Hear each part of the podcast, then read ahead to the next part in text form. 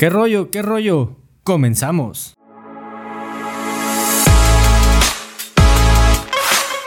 Esto es Invitado.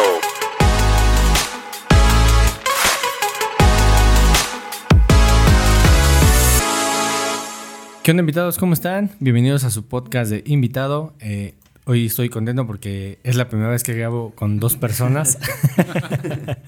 Eh, tengo a Rashid Nader y a Rodrigo Pérez. ¿Cómo están? Muy bien, muy bien, gracias. ¿Tú qué tal? Pues bien, bastante...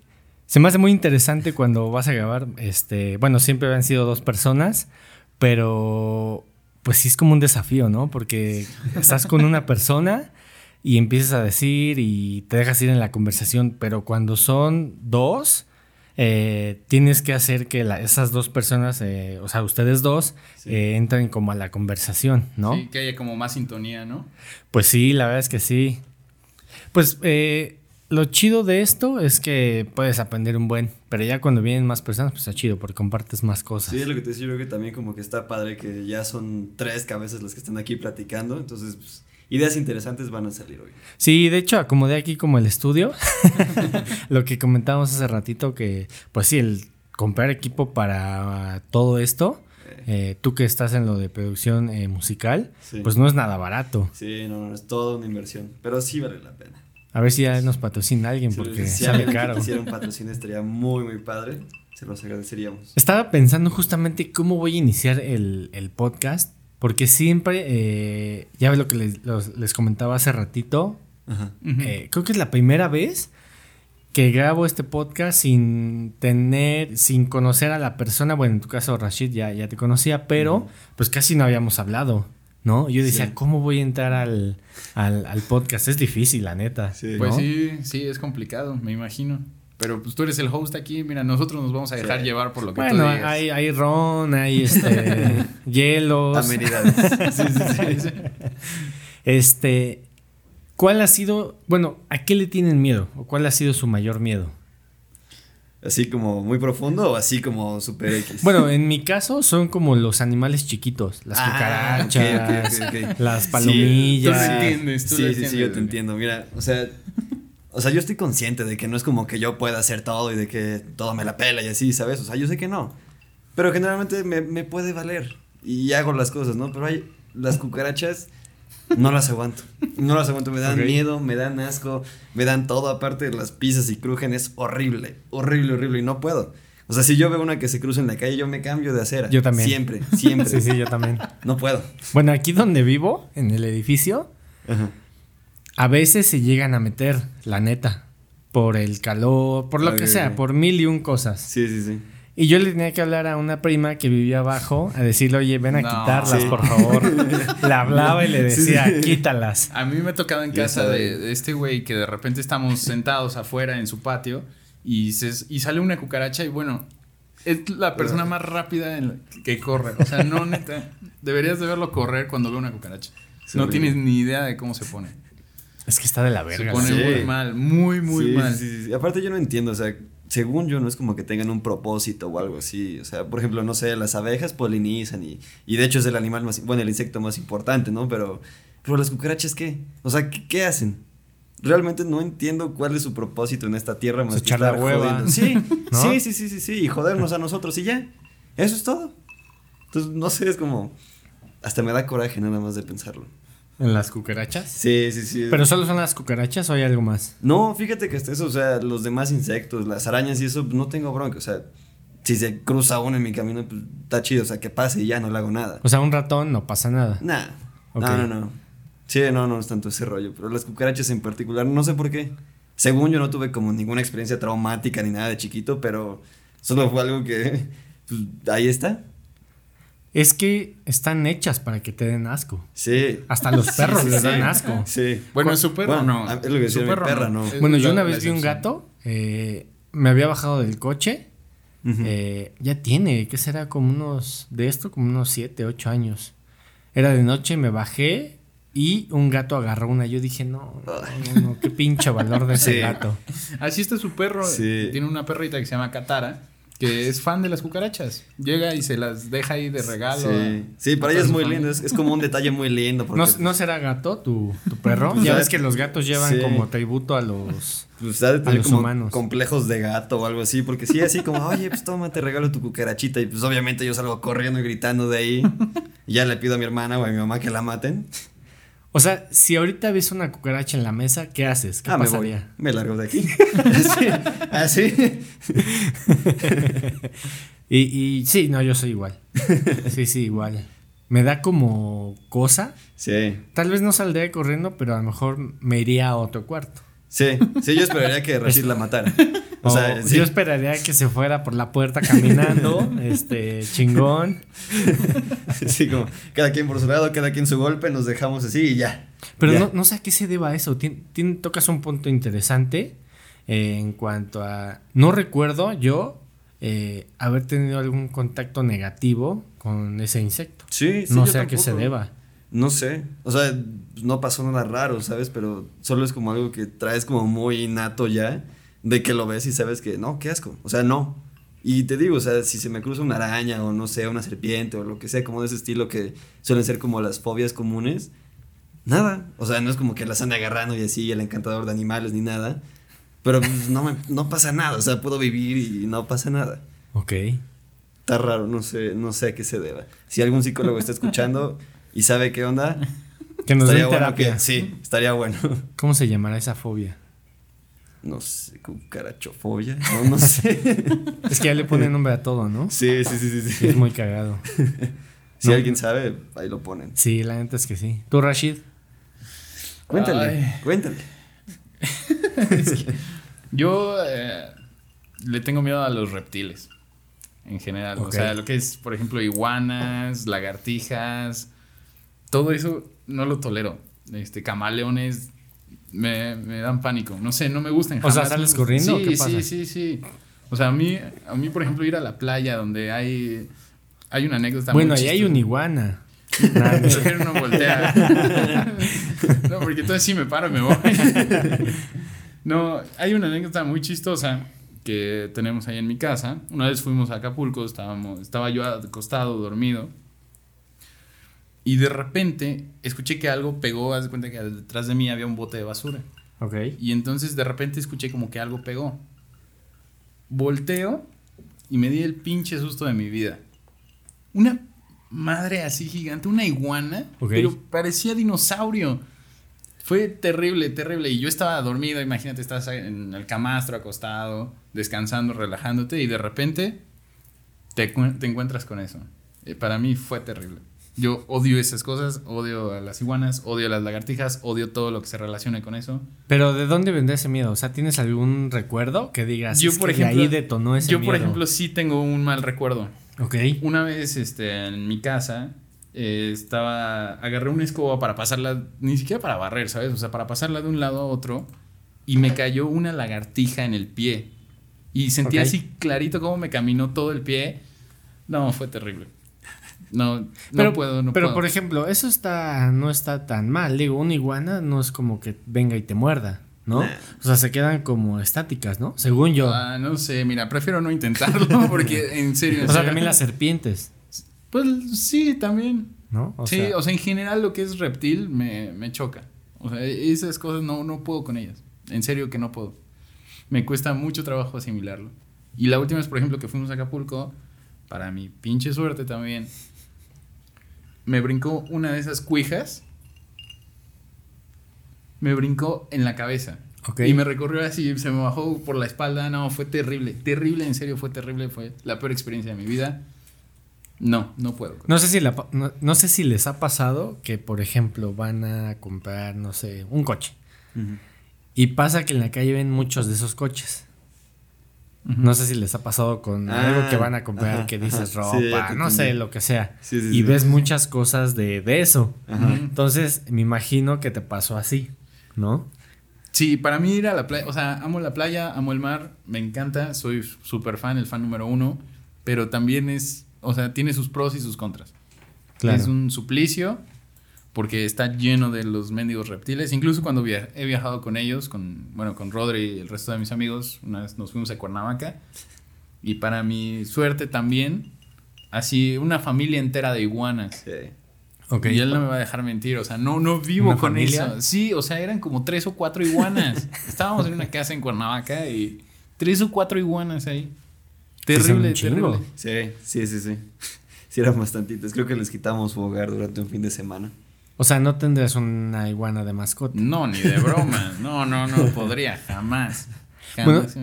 Yo antes no le tenía miedo a las alturas y de un tiempo para acá como que ya siento el vértigo. No Mm, sé si mm. sea la edad, la neta, que como que a cierta edad como que ya sientes más el eh, no me puede pasar algo, no me puedo morir. sí, sí, sí, sí. Bueno, ya tengo una hija, obviamente no me puedo morir. No sé si les ha pasado así que de repente como que no sabías que tenías fobia o miedo y de repente dices, "Ay, güey, Sí, sí, sí.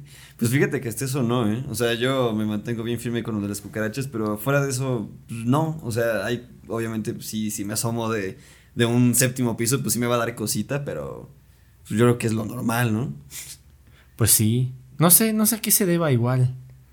Está muy raro. Tal vez la edad, no sé. A mí, ¿sabes qué sí me con qué sí me pasa? Con la velocidad.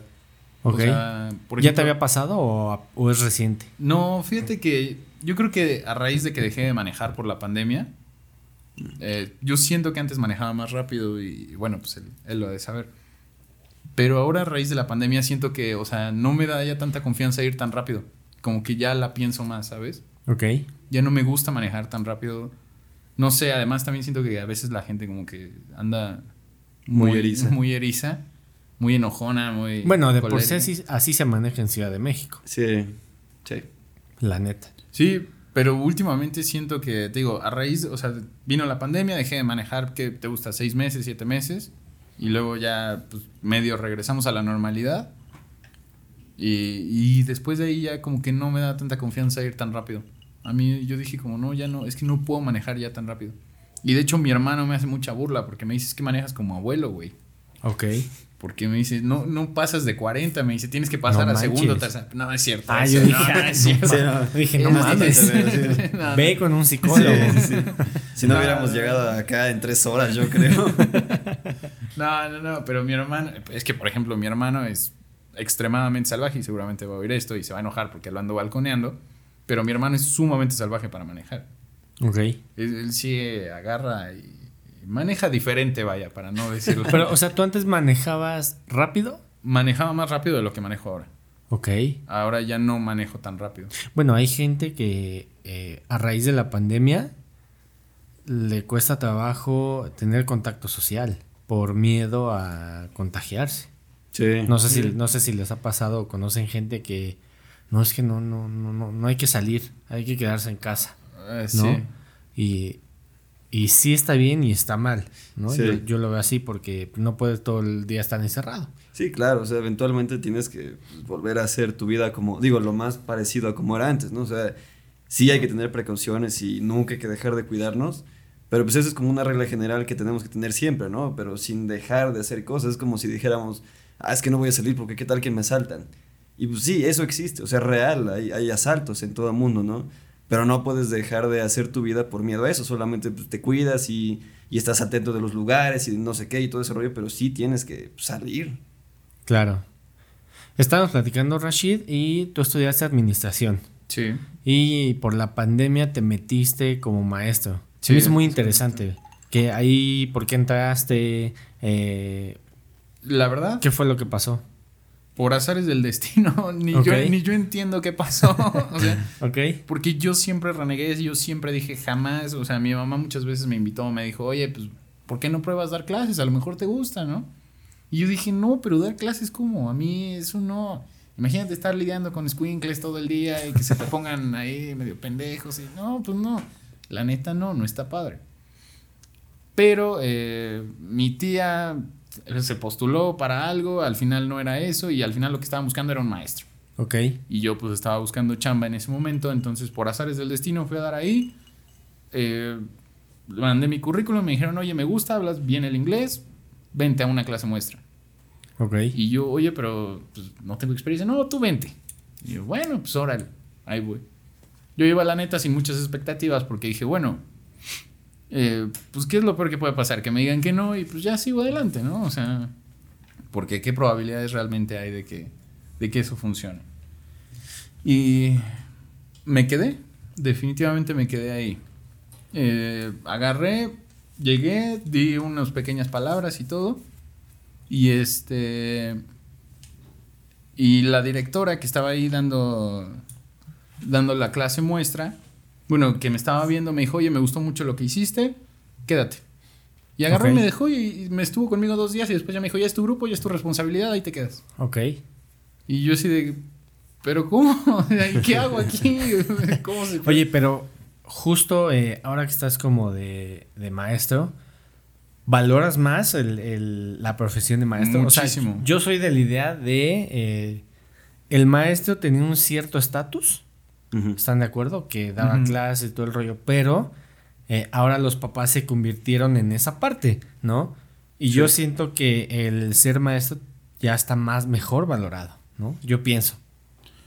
Sí, mira, es que te das cuenta lo que realmente implica ser maestro, ¿no? Yo era de la idea de que hay un maestro, y así lo digo con toda honestidad, yo era la idea de que pues, un maestro, ay, cualquiera puede ser maestro, ¿no? Nada más necesitas entender bien lo que vas a, a dar y ya con eso puedes ser maestro. Pero después de, de estar ahí al frente con un grupo y todo eso, te das cuenta que no es así, ¿sabes? O sea, realmente se necesita cierta vocación. Y te lo comentaba hace ratito, yo veía cómo compañeras sufrían con mi grupo, ¿no? Porque mi grupo era algo especial. ¿De, Teníamos, de qué edad era tu...? yo tenía dónde estabas? sexto y secundaria. Difícil, ¿no? Difícil, difícil. Una edad complicada para todos. Y te digo que yo los vi hacerle la vida imposible a profesores, ¿no? Y, y luego llegaban conmigo y era totalmente otro panorama, diferente a lo que los profesores me decían. Que me decían, no, es que tu grupo, es que no sé qué, es que no cumplen, es que no hacen, es que no dicen. Y conmigo no era así, era totalmente diferente, ¿no? Yo era el titular del grupo. Y yo les decía, pero pues es que conmigo esto no pasa, o sea, yo no entiendo qué, qué es lo que está pasando, ¿no?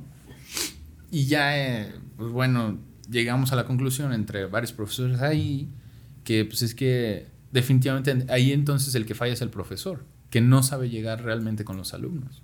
Eso es muy importante, saber creo- llegar con los alumnos. Yo creo que eso es más importante, entender a los alumnos y que ellos te tengan confianza. Eso yo creo que es lo más importante para poder dar clases. Bueno, y ahorita que lo mencionas, eh, los papás que están dando clases y que nos están escuchando, a lo mejor eh, les cuesta mucho trabajo y, y es una pesadilla decir que viene la puta clase, eh, tengo que poner la laptop, tengo que conectarme, ver si hizo la tarea. Entonces a lo mejor es como... Esa es la solución. Sí, tal ¿no? vez. O, o ex- imagínate explicar un tema, a lo mejor que tú como papá no estás acostumbrado a explicar ese tipo de cosas, que tú ya haces de manera manual. Y, y que de repente llegan y te digan, a ver, ¿cómo se lo explicas a un niño de 7, 8 años? Claro. ¿No? Entonces, pues a veces no, no, no creo que se tengan las herramientas porque no estábamos acostumbrados a eso, ¿no? Y ahora ya, pues hemos tenido que sacar las garras todos y hacerlo de una u otra forma. ¿no? ¿Tú crees que el maestro debería de ser mejor pagado? Sí, claro que sí. Y debería ser más valorado la labor del Lo que, profesor. justamente lo que decíamos. Sí, ¿no? sí, sí, definitivamente. Eh, yo creo que en México, sobre todo, no se le da la importancia que se, que se necesita a los profesores. Digo, también hay de profesores a profesores, ¿no? Que era lo que te comentaba. Hay muchos tipos de profesores. Pero he tenido la oportunidad de convivir con mucha gente muy buena y realmente creo que a, a los profesores no se les da como la importancia que, que, que se merecen. Sí, la verdad es que es, es muy impresionante a veces cómo faltamos al respeto en algún momento de la vida a un profesor. ¿no? Sí. Sin saber lo que hay detrás. Porque lo que te decía, o sea, hacer una clase o preparar una clase es como un podcast, ¿no? De sí. alguna manera tienes que prepararte para ver qué vas a preguntar, qué vas a decir, si tienes tu diapositiva, pues la tienes que armar. Es un pedo, es todo un rollo, sí, la sí, sí. Y sabes que, o sea, que eh, hay niños que, por ejemplo, son muy visuales, otros que son eh, de, de hacerlo en la práctica. Si no, si no lo practican, no, nomás no lo entienden. Hay otros que nada más lo ven y ya lo entendieron. Otros que ni siquiera te voltean a ver, pero te están escuchando y ya te entendieron. O sea, y encontrar el ritmo de trabajo para todos ellos. O sea, imagínate lo complicado que es, ¿no? Y, y te digo, a veces creo que la pandemia también en eso nos ayudó porque creo que no mucha gente conocía a los hijos. Sí. Y, y yo sí, lo sí, vi, sí. a- lo vi eh, cuando entré ahí a chambear. O sea, hubo personas que me dijeron, es que yo no puedo con mi hijo, es tu responsabilidad. Lo que pase ahora con mi hijo es tu responsabilidad porque yo no lo entiendo como tú lo entiendes. Claro. Y yo así de, oye, pero si yo no he embarazado a alguien, porque no quiero al hijo. ¿Por qué, por, qué, por qué me van a andar dando hijos ajenos? Yo, yo, si yo no he embarazado a alguien, pues qué responsabilidad tengo yo, ¿no? Además que pues, yo no soy mucho más grande que su hijo, soy 10 años más grande que su hijo, ¿no? Que no es mucho. Que no es mucho. Sí. Entonces, pues imagínate que una señora llegue y te diga, oye, pues a partir de ahora es tu responsabilidad lo que pasa. Y eran adolescentes. Oye, ¿y qué es lo más ra- random que te ha tocado? O sea, en ver o que dices, es que eso no sé si puedo ir a, hablar con la directora. De tan fuerte que puede ser. Am, cuando los muchachos te cuentan sus problemas personales, ya problemas más fuertes que han vivido en casa, eso yo creo que es lo más difícil de manejar. Porque, Ok. Pues, si un muchacho se te acerca y te dice, oye, pues fíjate, teacher, que pasó como esta situación, o yo tengo como este problema, o estoy sintiendo esto, eh, de repente no sabes qué hacer, si, si realmente sería bueno, pues como andarlo contando ahí con todo el mundo, con, con la directora, ¿no? Con tu jefa, pero pues por otro lado dices, bueno, yo no tengo las herramientas para ayudarlo, yo no, yo no estudié una carrera a lo mejor de psicología o algo así que, que lo pudiera ayudar, ¿no? Eso yo creo que es lo más difícil, tomar ese tipo de decisiones, donde realmente tienes que, que, que priorizar, ¿no? O sea, ¿qué, es, qué vale más? Con, eh, digamos, contar la intimidad del niño y perder un poco su confianza para canalizarlo o guardártelo y, y sin saber qué pueda pasar con él después. Es que es bien complicado. Lo que yo te decía, ser, ser profesor es como una empresa. Tienes gente a tu cargo. Sí. Te tienen que escuchar, tienen que hacerlo. Bueno, no lo que dices, pero sino a lo mejor lo, lo que marca la clase, ¿no? Sí. Y es un pedo, la neta. Pues él, él también estuvo ahí, fue a dar unas clases muestras. Eh, yo viví un lado un poco diferente de todo ese rollo. Porque yo, o sea, yo entré ahí a dar clases de prueba como pues, el profesor de música. Ok. Y pues la verdad es que, o sea, yo, yo entré y Rashid me dijo como, oye, pues es que tal grupo es como pues, los Velociraptors porque son un Oye, desmadre. pero, pero das clases de música porque estás estudiando producción musical, ¿no? Lo que me sí, habías comentado. Sí, Ok. exactamente. Yo estudio producción musical y pues parte de todo ese mundo de la producción pues tiene que ver con, con, con la ejecución. Y pues yo acá entré a hacer este, estas pruebas y te digo que, o sea, me, me dijeron así como, oye, pues es que pues, vas a entrar con tal grupo, ¿eh? Entonces, pues aguas, ¿no? Y yo así, pues, pues, ¿qué van a hacer? Son niños, ¿no? Y yo sé qué tan mortal puede estar este rollo. Y ya, o sea, y pues tú entras. Y honestamente creo que me fue bien. Porque para ellos era como un break, ¿sabes? O sea, después de estar todo el día estudiando español y matemáticas, historias y bla, bla, bla, llega, llega este güey de, de- de la melena larga con su guitarra y les empieza a hablar de El música. típico maestro de música. Sí, claro. Todo el estereotipo cumplidísimo. Y entonces, pues, eh, se estaban como muy atentos. Yo creo que fueron muy receptivos. La neta, a mí me gustó bastante. Fue más divertido de lo que yo pensé que iba a ser. Y creo que muchos de esos niños, pues sí lo, lo necesitaban, ¿no? Les funciona como una escapada de todo el temario que ven siempre, que están acostumbrados a estar todo el día sentados viendo lo mismo.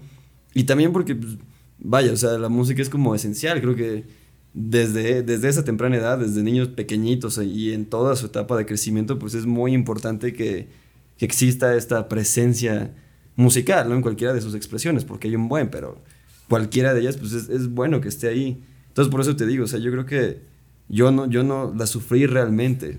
O sea, como que sí, de repente me costaba como interactuar con los niños porque no sabía, pero eso ya es más como pedo mío. Pero como tal, o sea, ni, ni se pusieron de desmadrosos ni nada, o sea, eran como, estaban muy atentos realmente. Es que la música es un escape. Sí. ¿No? Sí, sí, o sí. sea, a mí me ha pasado que de repente voy en el coche, pongo música y como que sí, como que te relaja. Sí, te, te vas a otro lado No, la completamente. Y eso es padrísimo, es lo que luego platicamos Rashid y yo, como este rollo de que estás, no sé, pasando un día horrible o lo que sea, o simplemente estás en tu casa haciendo nada. Y oyes una rola y esa rola te lleva como a mil lados, ¿no? Y, y por ejemplo, Rashid que ahorita les puede contar que pues, él es más como de escuchar las letras de lo que dicen las, las canciones, ¿no? Y eso también le da otro significado completo y la, la hace diferente para él. O sea, es la misma rola, pero para él tiene un significado único, por como él lo, lo escucha. O sea, tú eres, no eres tan visual. Es que, por ejemplo, a mí lo que me gusta de la música, y siempre lo he, lo he platicado con él, que él es el experto en música, por así decirlo, este, a mí lo que me encanta de la música son las letras, porque es donde yo me siento identificado con la música. Siempre, generalmente, eh, cuando escucho una canción y la letra me atrapa, es porque me identifico en cierto momento de mi vida con esa letra. Ok. Entonces, eso es a mí lo que me encanta de la música, lo que me, me hace querer ese tipo de música, ¿no? Un- una música, digamos, eh, algo sin letra, que es la pura melodía, para mí no representa nada, ¿sabes? Fíjate que me gusta mucho la música lounge, Mm, que a veces no tiene como melodías, Sí, más atmosférico, ¿no? Pero sí llega a, a hacer algo en mí. O sea, Sí. sí llega, digo, ah, qué chida rola, ¿no? Y siento que la música lounge como que relaja mucho. Ajá. No sé si a lo mejor por eso la ponen como en los eventos al inicio, al inicio, Ajá, como ajá. para que la gente llegue, se siente. Sí, como, ah, que está se- chido, está de Ajá, huevo. sí, sí, sí, A mí me gusta mucho a veces la música así, que solo es como la, la tonadita suave. Fíjate que a mí, a mí, por ejemplo, en ese caso, a mí no me representa nada. A mí, o sea, para mí eso no tiene chiste, ¿sabes? O sea, te digo, para mí lo que es la música es poder llevarla a ciertos momentos de mi vida, ¿no? O a ciertas etapas de mi vida. Pero es cualquier tipo de música, o sea, banda, reggaetón. Es que cada una a lo mejor representa. No soy tan fan ni de la banda ni del reggaetón, pero sí. O sea, hay canciones, por ejemplo, que, que luego eh, Rodri se ríe mucho de mí porque tengo guardadas Sus gustos culposos. mis gustos culposos. Ok. Este, pero esas canciones, eh, no sé, me traen, por ejemplo, eh, fuimos el otro día a un evento eh, de una amiga que nos invitó y estábamos afuera del evento, estábamos echándonos un cigarro y empezó a sonar la canción de Cristiano Dala, de, de los besos que te di. Ok. No la, no la ubico, no la ubico. Pero así bueno, estás bien, así estás ok. bien, no te preocupes. No, No, le hace hagas caso, falta. es que él es muy raro y no le gusta nada. Entonces, este, por ejemplo, esa canción ya se quedó como con ese momento, ¿sabes? O sea, yo la escuché en ese momento y en ese momento estábamos metidos en ese evento. O sea, puede ser que tú estés en un lugar, suene la canción, Ajá. y si la letra es buena, tú absorbes esa letra y Ajá. ese momento. y eso me representa. Ok. Y entonces ya siempre que escucho esa canción me representa ese momento o me hace recordar o revivir ese momento. Eso es lo que lo hace interesante para mí, ¿no? Hay muchas canciones de reggaetón o hay varias canciones de reggaetón que tengo guardadas y, y bueno, pues me representan a lo mejor muchos momentos con mis amigos, con mis amigas, exnovias y todo eso, ¿no? Entonces, eh, eso es lo que representa, te digo, para mí la música, son momentos que he vivido. Es que la música es algo muy impactante en Sí, las personas, sí. ¿no? O sea, igual yo tengo canciones que, que sí me, me marcan. Lo que yo no estoy de acuerdo, digo, tú porque estudias producción musical y sabes de música y puedes tener un argumento muy válido, que a veces la gente, y no porque esté defendiendo a un género, no porque yo diga, ya huevo, me mama la banda, me mama el reggaetón, pero a veces la gente insulta a la música, insulta al músico, sin saber a lo mejor qué hay detrás de esa canción. Ok, entiendo que la letra es una mierda a veces, ¿no? Y dice, Sí. mátame, cógeme, lo que quieran poner en la letra. Sí. Pero a veces creo que no es justo hacia, la, hacia el artista. ¿no? Sí, mira, la neta es que yo he de confesar que, por ejemplo, antes de entrar a, a estudiar eh, producción musical, que ya tiene como que será como tres años y medio más o menos, tal vez más, tal vez menos, no tengo mala memoria, pero algo así. Yo creo que más, ¿no? Ya, ya llevamos más ratito de tres años y medio. No, pero en esa universidad en Ah, particular. bueno, ah, bueno. Luego, Es que luego no- me no balconeo. no sí, sí, especificaste. luego les cuento de mi saltada de, de carreras, pero bueno, hablando de este en particular, o sea, antes de entrar ahí, pues yo sí era como muy cerrado, ¿sabes? Y yo era mucho de escuchar metal y este rollo. Y pues no, o sea, cualquier cosa que no fuera metal o si no era metal, que es súper pesado, yo era como, ay, es un marica y no sabe que, no, o sea, Ok. como. O sea, si eras de esa ideología. Sí, O sea, no, no tan marcado, tal vez Ok. exageré, Tan radical. Pero sí era como, ay, pues es el reggaetón, ¿qué? ¿No? Es una basura y no sé qué. Y, y, pues después de mucho tiempo de estar estudiando y de conocer a mucha gente, porque pues eso está padrísimo, ¿no? O sea, conoces mucha gente que tiene gustos de todos lados, después de aprender y de saber un poco de la historia de muchos géneros, pues me di cuenta de eso, ¿no? Como que tal vez sí estaba siendo muy injusto al apresurar tanto mi juicio así, ¿no? Y ser tan tajante. Y pues ahora es completamente diferente, ¿no? O sea, escucho mucha música que antes en mi vida pensé que me iba a gustar, ¿no? Ahora soy súper fan, por ejemplo, de Alejandro Sanz, que era algo que nunca escuchaba. Sabía que existía. Ok. Estaba ahí chido el señor, pero nunca lo escuchaba. porque según yo no era muy pesado, suficiente para mí, ¿no? Y ahora está todo este rollo de, de mucha música que conoces y entiendes, por ejemplo, que, por ejemplo, yo lo, lo, que opino de este rollo del reggaetón y de la banda y de estos géneros que pues, no me gustan, es que es solamente eso, es mi opinión. O sea, está padre, ¿no? O sea, si a mí no me gusta tal género, pues, pues chido, o sea, esa es mi opinión y soy libre de no escucharlo. Claro. Pero vaya, o sea, el reggaetón es música que funciona. O sea, por eso vende como vende y por eso los reggaetoneros ganan lo que ganan y la banda también es un género enorme. Bueno, es que el reggaetón tal vez no te gusta porque no es para ti, pero es para, Sí. otra, es para otra Sí, persona. exacto. ¿Estás de acuerdo? Sí, y no está mal, la neta está bien. Sí, sí, pues es lo, lo padre de la música. También hay para absolutamente todos. Alguna vez escuché en la radio eh, que dijo un locutor y me impactó mucho que decía que las canciones de Justin Bieber están muy bien producidas. Muy Ah, sí. bien, pero o sea, que es una cosa que no mames.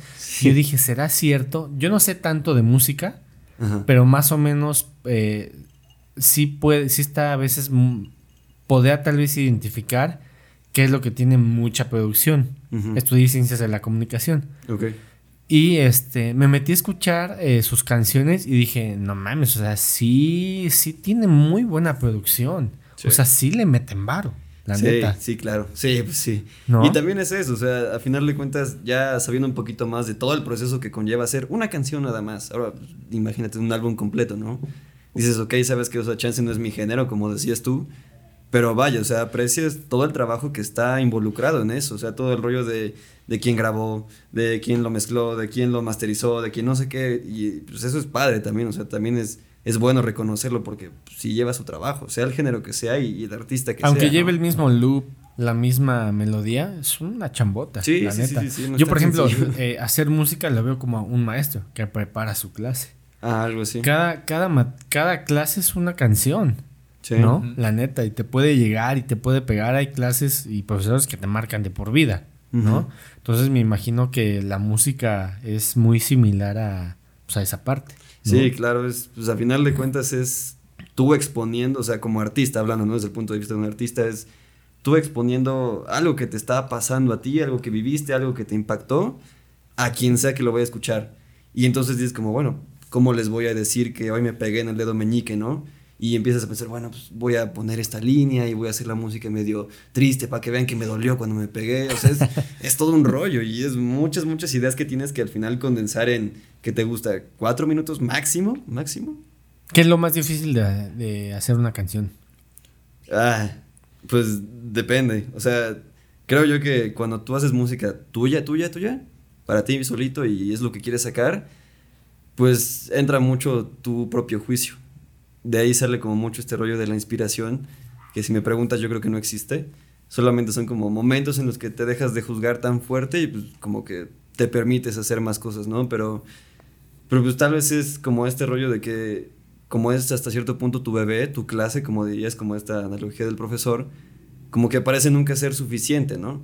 Como que siempre dices, como yo quiero que mi rola sea la más chingona de todas las que han salido, y parece nunca llegar a ese momento en el que dices, como aquí está, listo.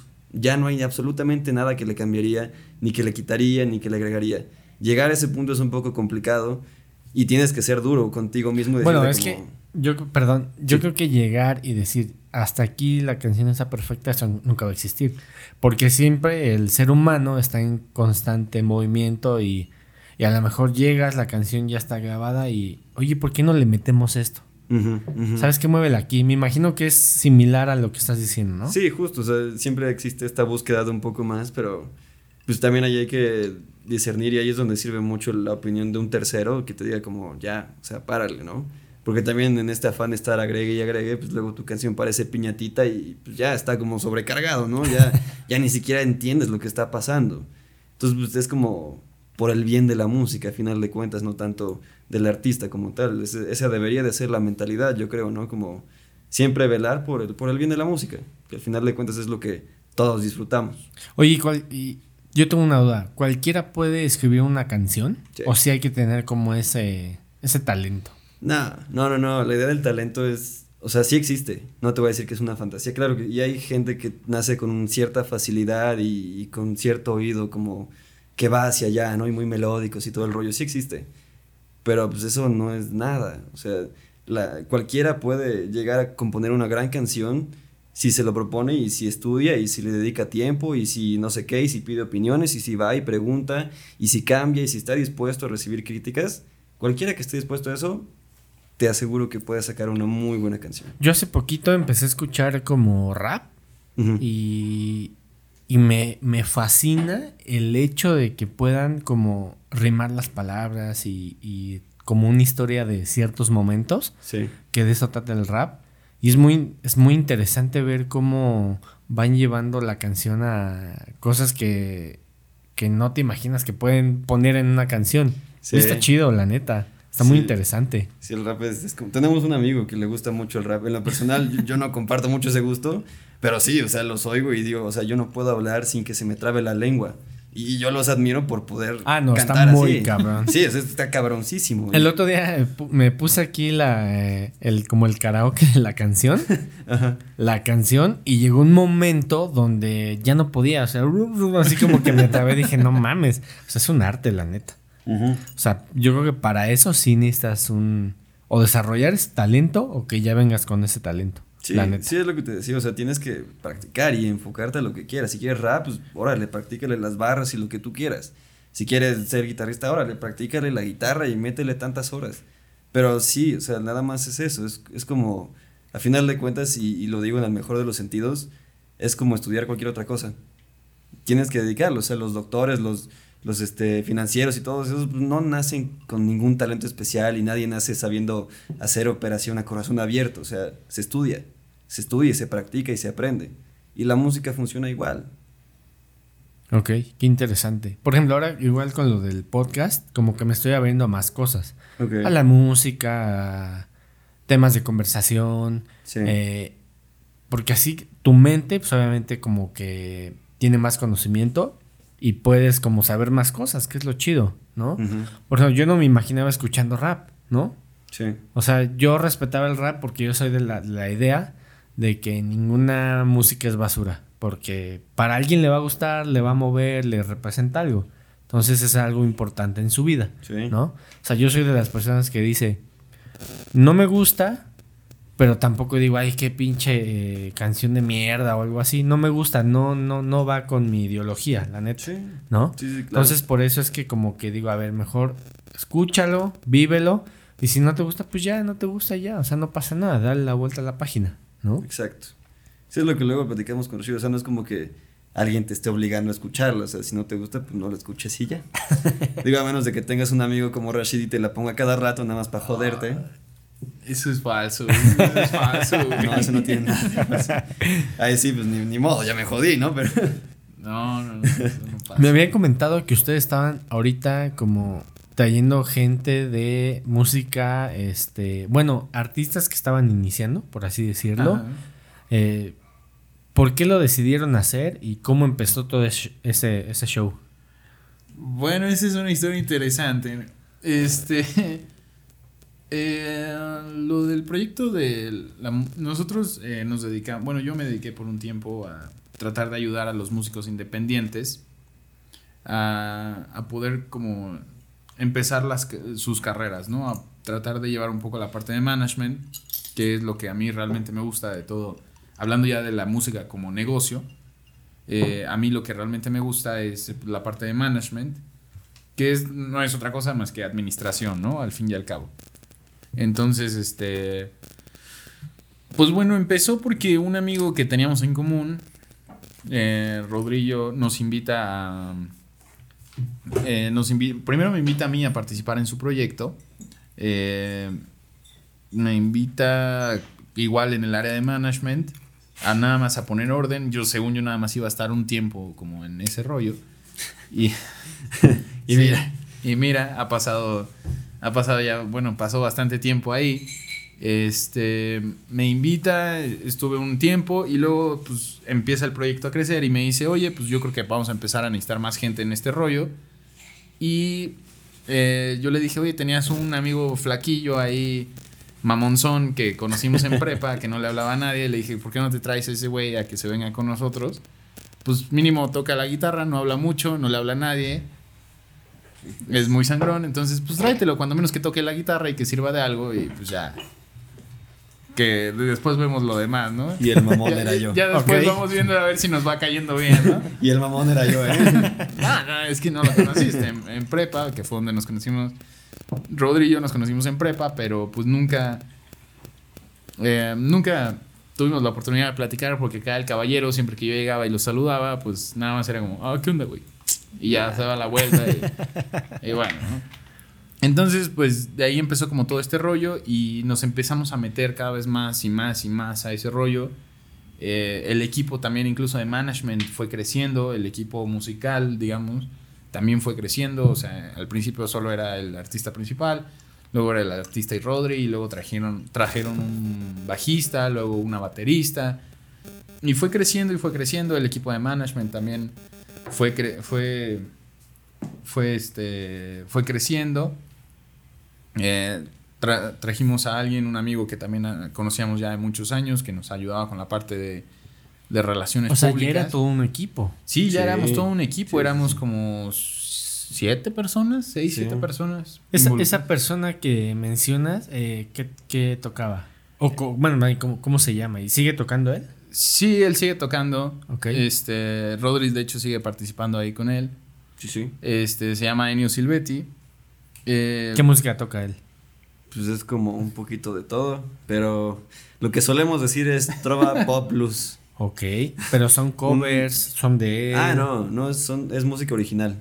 Ok, está chido. Pero, o sea, es versátil. ¿Él?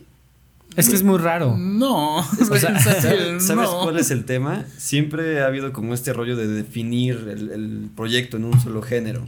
O sea, como que pues, es, es como muy... Como este tipo de personas que les gusta muy meliflo, ¿sabes? Como que le, le gusta mucho escuchar tal música y también esta música y le gusta el flamenco y le gusta el country y no sé qué.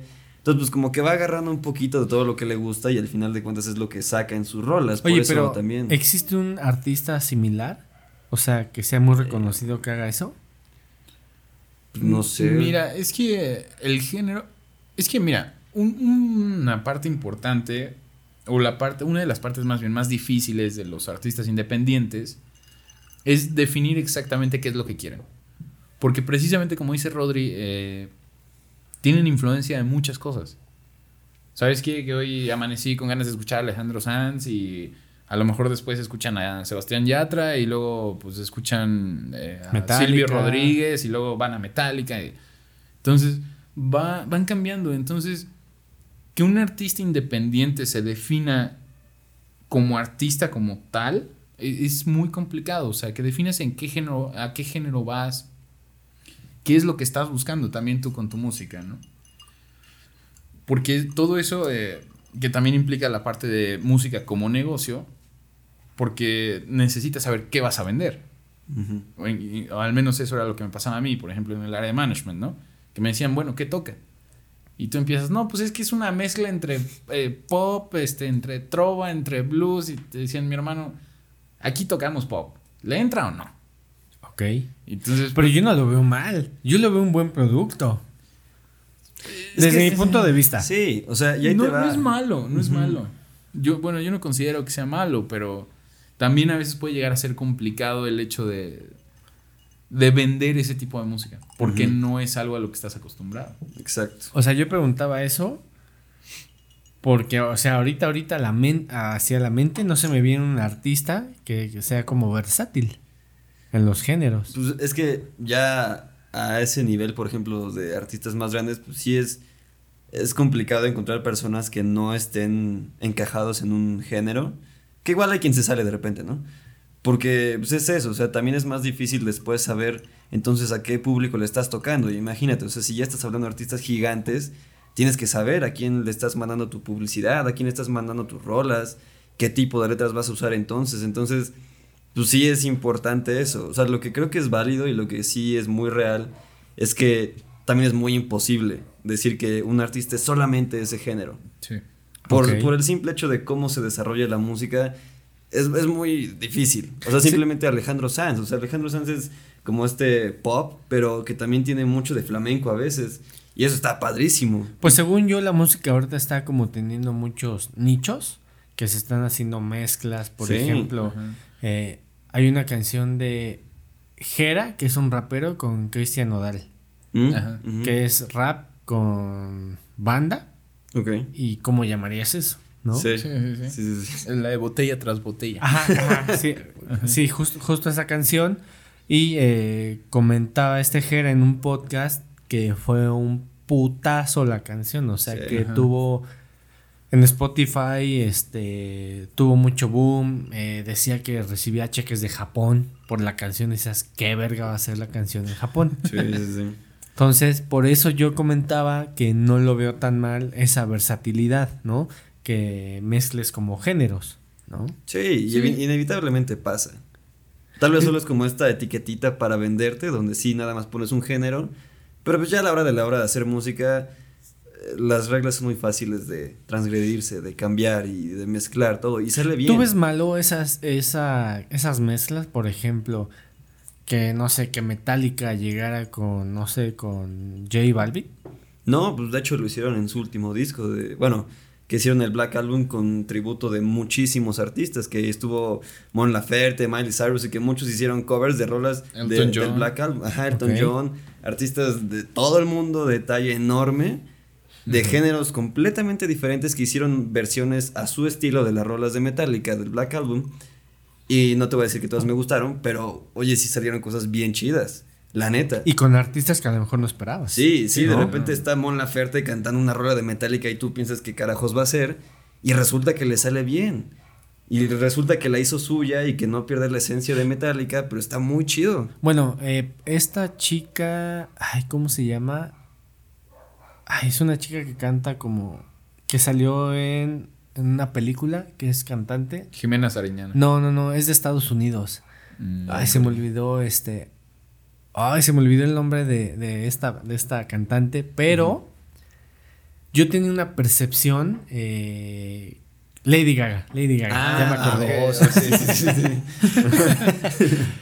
Yo tenía una percepción de Lady Gaga que decía, bueno, ella está como en su trip, como que nada más canta lo que le gusta y chingo, ¿no? O sea, tiene una voz chingona porque la neta hay que decirlo. Sí, Sí, sí, sí, sí, sí. sí. Pero cuando sale esa, la película, el soundtrack, dije, no mames, pinche vocerrón. Sí. O sea, mis respetos. Sí, La está neta. muy cabrón esa vieja. Entonces yo creo que los artistas o, o mala o las disqueras como que encaminan al artista a un género, pero tal vez no explotan este el 100% del talento del, del artista, ¿no? Sabes que eso, como decías, ha cambiado mucho en, en los últimos tiempos, ¿no? O sea, hemos visto a artistas como eh, Rake, por ejemplo, haciendo reggaetón, ¿no? ¿Y cuándo imaginaste a Rake hacer reggaetón? No, pues Jamás- ellos- bueno, ellos normalmente son pop, ¿no? Son Sí, super como pop. baladones. Muy balado, muy romántico, ¿no? Y, y van a un género totalmente diferente como es el reggaetón, ¿no? Hablando de, lo- de los músicos versátiles, ahorita el único que se me viene un poco a la mente sería Sebastián Yatra. Él es el que yo considero en este punto es camaleónico totalmente. Porque tiene canciones desde con los Jonas Brothers, este... ¿Él es reggaetón? Es que ese es el tema. Bueno, inició con reggaetón. Ese es el tema con Yatra. O sea, Yatra te puede cantar reggaetón, te puede cantar balada, te puede cantar pop, te puede cantar en inglés. O sea, Yatra así se ha movido, ¿no? Ese es como el nuevo estilo de, de artistas que, que yo considero está, está saliendo y que creo que va a ser el más exitoso en el largo plazo. Porque es capaz de meterse con quien sea. Y no pasa absolutamente nada. Y todas las canciones que toca, o sea, o que, o que saca, han sido éxitos. Por ejemplo, la última que sacó de Tacones Rojos es súper pop. Sí. Súper, súper pop. Y nada que ver a lo mejor con, con alguna de reggaetón que hubiera hecho antes, ¿no? Es así, o sea, la, como dices, la industria ha cambiado, se ha ido modificando. Y, y yo creo que la mayoría de los artistas pues están, están tirándole a ese, ra- a ese rollo, ¿no? O sea, Alejandro Sanz también tiene- en el del disco tiene una canción Ah, con sí. No pero Nicky Jam. Creo que es Nicky Jam. Sí, sí, sí, sí, sí. O sea, eh, y, y, pues jamás pensaste ver a Alejandro Sanz con Nicky Jam. Es una combinación. O con Residente también. Nicky tiene una. Jam, Ah, Nicky sí, Jam es un reggaetonero. Es un reggaetón. Ok, ok, ok. O con Residente, ¿no? Alejandro Sanz con Residente, pues es una Sí. combinación. Sonaría medio extraña en la teoría. Es ¿no? que, ¿sabes qué? Vuelvo al punto de hace rato. Es que no, no hay música mierda. Sí, no. Ujú. La neta. Y no, no es porque yo sea conocedor de música y me declaro un neófito en la música porque no sé leer una partitura, no sé tocar un instrumento. No, no eres el único aquí, yo tampoco lo sé hacer. Aquí el único que lo sabe hacer es Rodri. Entonces el raro es él. pero lo que sí puedo decir es que meterte un estudio, eh, hacer un beat, este, meterle ciertas cosas, loops, lo que tenga que ser, implica mucho trabajo.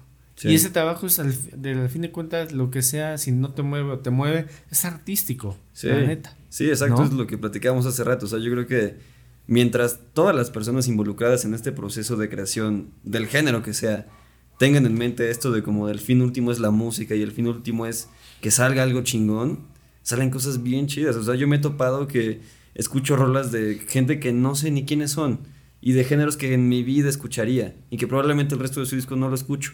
Pero esa rola está tan bien hecha y está tan bonita que, la escucho y me gusta, ¿no? Y, y, es como, yo creo que es parte de eso, ¿no? A final de cuentas se queda impreso en, la entrega final todo lo que pasó, como toda esa línea de producción, casi casi, ¿no? Que es justamente eso, ¿no? Que volvemos a lo que dices, no, no hay música mierda, o sea, es, es un producto que pues, a alguien le va a gustar y a alguien no, pero así funciona. Así funciona esta industria. de la música. sí. Pues sí. Oye, pero en, el management, dentro de la música, eh, ¿qué probabilidades hay de que ahorita con toda la tecnología que tenemos, redes sociales, un artista pueda eh, romperla en redes sociales? O sea, entiendo que es, entiendo que es más rápido, porque ya sabes que Facebook te hace viral. Pero qué tan cierto es eso. Ni siquiera es Facebook ya hoy en día. Hoy en día lo que te donde te vas a hacer viral sí o sí, además por el algoritmo que tiene que te ayuda, va a ser TikTok. Ok, bueno, sí. Bueno, es que yo estoy hablando de los viejos como yo, ¿no? Sí, no, pero mira, o sea, llevándolo, llevándolo ya un poquito más a la práctica, a, tiempos de ahorita, eh, te digo, lo que por el algoritmo, porque ese es el fin, el fin del algoritmo, es TikTok. O sea, ahí tenemos también, tengo también un conocido que estudié con él y, y él ha sacado canciones, él, también es músico, y ha sacado canciones o fragmentos de canciones así en TikTok y ha tenido miles y miles de likes. Y mucha gente ha hecho duetos con él, o sea, con el mismo video que él ha subido y todo ese rollo. Entonces, ¿qué, tan fácil es? Yo diría que sigue estando la moneda en el aire. Porque también al ser tan fácil hay mucha gente. Hay mucha competencia. Entonces la competencia se vuelve brutal. Por ejemplo, en, los podcasts hay mucha competencia. Muchísima competencia. Tú, yo he estado en... Eh, es que me parece que los videos de TikTok pasan en Facebook. No sé si los han visto. Pues seguramente. Que de repente te aparecen cachos de esos videos. no todos los, no todo el video, pero ciertos, cierto tiempo. Ahí te va. TikTok sale al mundo, por así decirlo, hace años, no recuerdo la fecha, y Facebook no le empieza a invertir en eso. TikTok se vuelve una de las principales plataformas un putazo, de, social media. Es un putazo. En, en, sobre todo en la pandemia. En la pandemia es cuando sale el boom de TikTok. O sea, porque antes, o sea, y te lo digo desde mi generación, antes de la pandemia te decían TikTok y te decías, ¿Qué es, eso? Es una estupidez. o sea, es nada más hacer el ridículo. Pero llega la pandemia, te encierran, no tienes nada más que hacer y te pones a bailar. Te pones a ver estupideces en TikTok. Esa es la realidad, ¿no? Entonces, eh, se vuelve un boom todo esto y, Facebook, a través de, a raíz de eso, saca una plataforma, una semi-plataforma, digamos, similar que se llama la de Facebook que comparte con Instagram se llaman Reels. Ajá, Reels. Son los Reels. Sí, sí, Entonces, eh, es como la competencia, pero yo no creo que, o sea, el algoritmo sea el mismo, ¿sabes? O sea, no, es diferente. TikTok es, tú puedes subir cualquier video y puedes llegar a tener miles de likes, aunque tengas dos seguidores, ¿sabes? Ajá. Porque así funciona. Entonces, eh, yo creo que, te digo, al ser tan fácil ya, ahora, por ejemplo, eso de que también ya hay muchos influencers. Ya cualquiera puede ser influencer.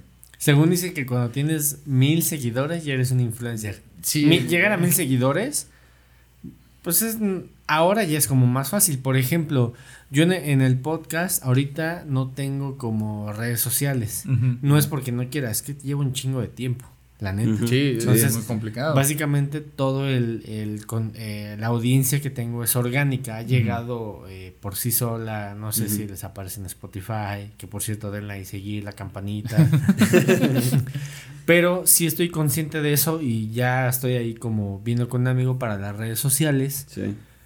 para hacer como más viral el, el contenido, ¿no? Que yo me siento muy contento y muy feliz, la verdad, y les agradezco a todos los que nos escuchan, eh, pues que le den ahí play, pero no me siento mal, ¿sabes? O sea, no soy... eh, hace rato venía escuchando eh, un podcast de este Ricardo, el de la cotorriza, Ajá. que decía que hizo un show, este, una gira y solamente iban como cuatro o cinco personas. Se endeudó, ok, está bien, eso está mal pedo. Y decía que había cuatro o cinco personas viéndolo. Y eso es porque les había dicho a, la- a la- a las personas que fueran a verlo. Y en mi mente dije, qué chingón que esas cuatro personas pudieron escucharlo. Sí. ¿Estás de acuerdo?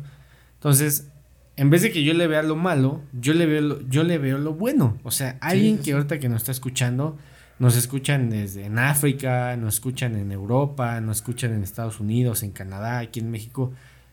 Tú ves eso, volteas y dices, no mames, qué chingón. Sí. Sí, sí, ¿no? sí. O sea, lo que tú estás diciendo y lo que estamos diciendo en esta mesa, lo van a escuchar porque a lo mejor alguien, eh, y ha habido personas que me dicen, güey, ¿cuándo sale el próximo capítulo? Y eso te llena, Sí. Sí, de sí, satisfacción. sí, sí, está padre. por ejemplo, yo trabajo, yo soy conductor de Didi. Y hoy venía en el, en el coche escuchando el capítulo de, de tu papá, de, este Antonio Nader. Y los escucho, no porque la. Bueno, sí, para que la gente lo escuche y para ver como la calidad de audio, ¿no? Que todo salga bien. Entonces empezamos, empezó la plática de coches blindados. Y el pasajero venía hablando y bueno, le entró una llamada y le puse pausa, ¿no? Como por educación. Entonces sí. ya cuando colgó la llamada, me dice, em- emputado porque creo que le hablaron del banco. Ya sabes, ¿no? La pinche típica llamada de, ¿quiere una tarjeta de crédito? No, muchas gracias, ¿no? Ya sabes. Entonces, este, cuando termina de, de decir eso, me dice, pero ponle play porque está muy buena la, la plática. O sea, es ahí cuando yo digo, no mames, o sea, güey, muchas gracias. ¿no? Sí, sí, O sea, claro. güey, qué chingón que te guste, ¿no? Y seguramente va a haber otra persona en, en otra parte del mundo que le guste, ¿no? Sí, y está sí. muy chingón, la neta. Y te digo, y si tú te metieras a lo de las redes sociales, verías todavía un boom más, más cañón, ¿sabes? O sea, es, es la ventaja que ahorita creo que todos tenemos, ¿no? Y en este caso los artistas independientes pues tienen eso a su alcance, ¿no? Algo que antes pues no existía. Era muy difícil. Era mucho más difícil porque tenías que esperar a que fueran por ti. A que alguien te viera, a que una disquera fuera por ti, te, te buscara o que un cazatalentos te, te encontrara, ¿no? Ahora ya no, ahora pues nada más puedes ir tú haciendo tu contenido y lo vas subiendo y si manejas bien tus redes sociales, que esa es otra, no todos manejamos bien las redes sociales. Quien necesita de las redes sociales tiene que aprender y saber realmente lo que hace, ¿no? Sí, estoy de acuerdo. No, no, muchos creeríamos, y yo en mi caso así lo pensaba, que era pues cualquier cosa y subir cualquier estupidez a lo largo del día. Y, Tiene su chiste. y hay incluso horarios y estadísticas completas Sí, que sí, te sí, dicen, sí. ¿sabes qué? De tal a tal hora tienes que subir tal cosa. Por ejemplo, ahorita que mencionas estadísticas, los que más nos escuchas es de 24 años a 35 años. Ujú. Es como el target más grande que, que tengo en el, en el podcast. Entonces, esto es, esto es como una pinche el negocio. Sí, Tienes que aprender a leer esa métrica para tú decir de qué vas a hablar. Este, a quién vas a traer, ¿no? Exacto. Sí, sí, sí. Entonces, pasa lo mismo, imagino, que con los artistas. Tú que te dedicabas al management, este, pues a lo mejor si veías que ahí un güey la movía, pues ibas y hablabas con él. ¿no? Sí, sí, sí. Y te digo, o sea, había estadísticas de, por ejemplo, qué días tenías que subir. No me acuerdo, a lo- creo que eran los viernes o jueves, no me acuerdo, haz de cuenta una cosa así. Pero eran tres días a la semana los que te recomendaban subir. Y haz de cuenta que te decían, súbelo. a- El primer horario que tienes para subirlo es, haz de cuenta, a las 7 de la mañana, ¿no? Por decir algo, la neta no me acuerdo. Pero era, haz de cuenta, algo así. Pero ¿cómo Porque- te, da, ¿cómo te diste cuenta de eso con las métricas de Facebook o cómo? Eh, Instagram te da, un- te da las métricas. Ok. Cuando tú tienes habilitado todo eso, te da las métricas de qué, qué cantidad de seguidores son hombres, qué cantidad son mujeres, ¿A a qué dónde hora- lo escuchan? Ajá, a qué hora. Bueno, lo ven, perdón. Es que, por ejemplo, Spotify también lo tiene. Sí. Tú, tú lo estás diciendo. O sea, Ah, Spotify sí, sí, también sí. te lo dice. O sea, eh, en este caso, cuando los artistas subían su música, te decían, de tal a tal fecha fue tu pico, de tal a tal fecha bajó. Es más, te dice hasta qué segundo minuto dejaron la Ajá, gente se hasta va. que ah, sí sí sí cuánto es lo, lo- el promedio que dura que te escuchan o sea todo eso es padrísimo y es una ciencia y, y realmente quien por ejemplo todo eso para redes sociales pues es un rollo o sea yo no no sé hacerlo necesitas a alguien que realmente sepa manejar como todo ese rollo no y es algo que no todos hacen o no todos sabemos manejar digamos bien por así decirlo Tiene su chiste, la neta. Sí, es muy Yo no soy tan bueno en eso, la neta. Soy como más bueno en la parte de eh, a lo mejor qué equipo utilizar y eso, ¿no? Sí, Puede ser como, es como mi- Rodri, Ajá, por más ejemplo, técnicos, ¿no? Por ejemplo, eh, ¿tú qué le recomendarías a un artista independiente? Este, ¿Qué es lo básico para que... Alguna vez escuché y se me hizo un poco como... No mal, pero creo que la calidad tiene mucho que ver. Yo he dej- no sé si les ha pasado, yo he dejado de escuchar podcast por la calidad de audio, porque no se escucha bien. Tal vez es porque soy muy mamón, no lo sé, pero sí me ha pasado que, oye, así como que... Ay, no, imagínate acá, señor ingeniero se escucha producción. bien, no, quítale. Sí, eh, yo soy así, yo soy así. Este güey es igual, o sea, de repente sí que escuchamos una canción nueva o algo así, me dice, se escucha muy mal, güey, ya quítalo. La verga. que no Es sé que qué". sí, No, hay que no. fijarse. Digo, yo, yo no tengo el, el mejor equipo, pero estoy seguro que cuando vas en tu coche se va a escuchar bien. Sí. Sí, sí, sí, sí. Sí, creo que es un poco de la mano lo que preguntabas para las personas que vamos empezando y todo este rollo y las personas que, que quieren crear como, como esta, este hilito de producción independiente. Es, es eso, o sea, que hay que tener bien en claro que no siempre, porque es muy fácil apantallarse, ¿no? Te metes a internet y pones micrófonos de no sé qué.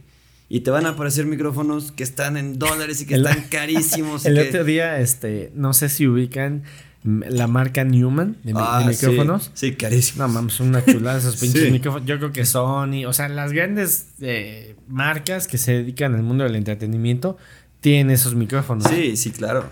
Y había un micrófono que costaba 144 mil pesos. Sí. Sí, o sea, son dices, no, o sea, que son como 12 mil dólares. Que dices, no Sí. mames. Sí. Sí, ¿No? y hay de todo. O sea, es muy fácil y perderse también, ¿no? Porque ves equipo de todos los precios, de todos los tamaños, colores, olores y sabores. Y no sabes. Y, y creo que al final de cuentas es. O sea, es muy válido. En este caso, yo creo que es muy importante, pues, asesorarse con alguien que te pueda ayudar en ese sentido. Porque, sí, o sea, está- estaría muy padre tener un Neumann, ¿no? Todos queremos tener uno, pero.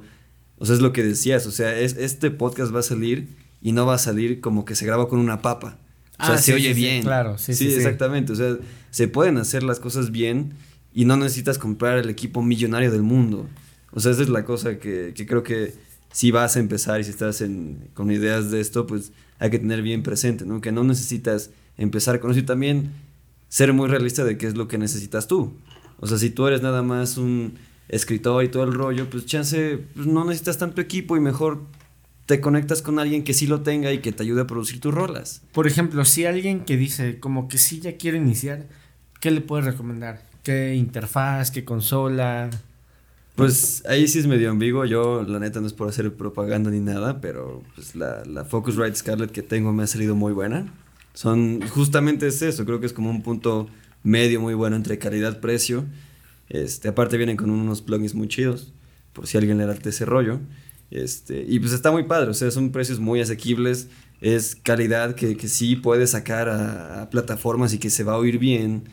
De, de micrófonos, pues también, o sea, depende mucho qué vayas a, a grabar, ¿no? Están los Behringer, están este, los, este, los Sennheiser, hay muchos, están los Shure también, pero pues ahí sí, o sea, creo que es como cuestión de que, primero, escribir, hasta funciona hacerlo en una lista, ¿no? O sea, ¿qué voy a hacer? O sea, ¿voy a grabar mi voz? ¿O voy a grabar una guitarra? ¿O de plano no voy a grabar nada? ¿O qué? Para que entonces sepas qué necesitas y no empieces a comprar por comprar. Es mucha la emoción que te da empezar a buscar y hacerte como la idea de lo que necesitas y que si tus monitores y no sé qué. Pero pues creo que es más importante y más si estás empezando, que veas qué es lo que realmente necesitas, ¿no? O sea, chance, tú no vas a mezclar en, en este audio envolvente, entonces no necesitas hacer una adaptación a tu cuarto para un, para un Dolby Atmos, ¿no? Y entonces pues te ahorras ese gasto y mejor te compras un micrófono más chido. Entonces pues yo creo que eso es lo que les aconsejaría, que, que sepan qué es lo que necesitan realmente y que pregunten, o sea, en internet hay un chingo de información. Si no, pues, es- o sea, siempre hay un compa por ahí que es músico o algo así. Entonces, pregúntenle. Te hago la pregunta porque seguramente ahí en los videopodcasts que la, la, la gente ve, eh, está muy de moda la marca Shure. No sé si la han visto. Sí, que es el SM7, que está como... Ah, es buenísimo. Es, no, sí, es una, chu- es una Sí, chulada. Sí, sí. Pero ese vale 10 mil pesos, ese micrófono. O sea, es una... Sí. Pues no es tanto dinero a comparación de, de otros micrófonos, Sí. pero lo que yo quiero decir a la gente es que no se agüite, que no, claro. no se preocupe. Yo no tengo unos de 10 mil pesos y estos que tengo sacan la chamba súper bien. Sí, sí, claro. Y miren, o sea, yo, se los digo, yo he tenido la oportunidad de grabar para diferentes artistas y así, y en mi casa ni siquiera tengo micrófonos.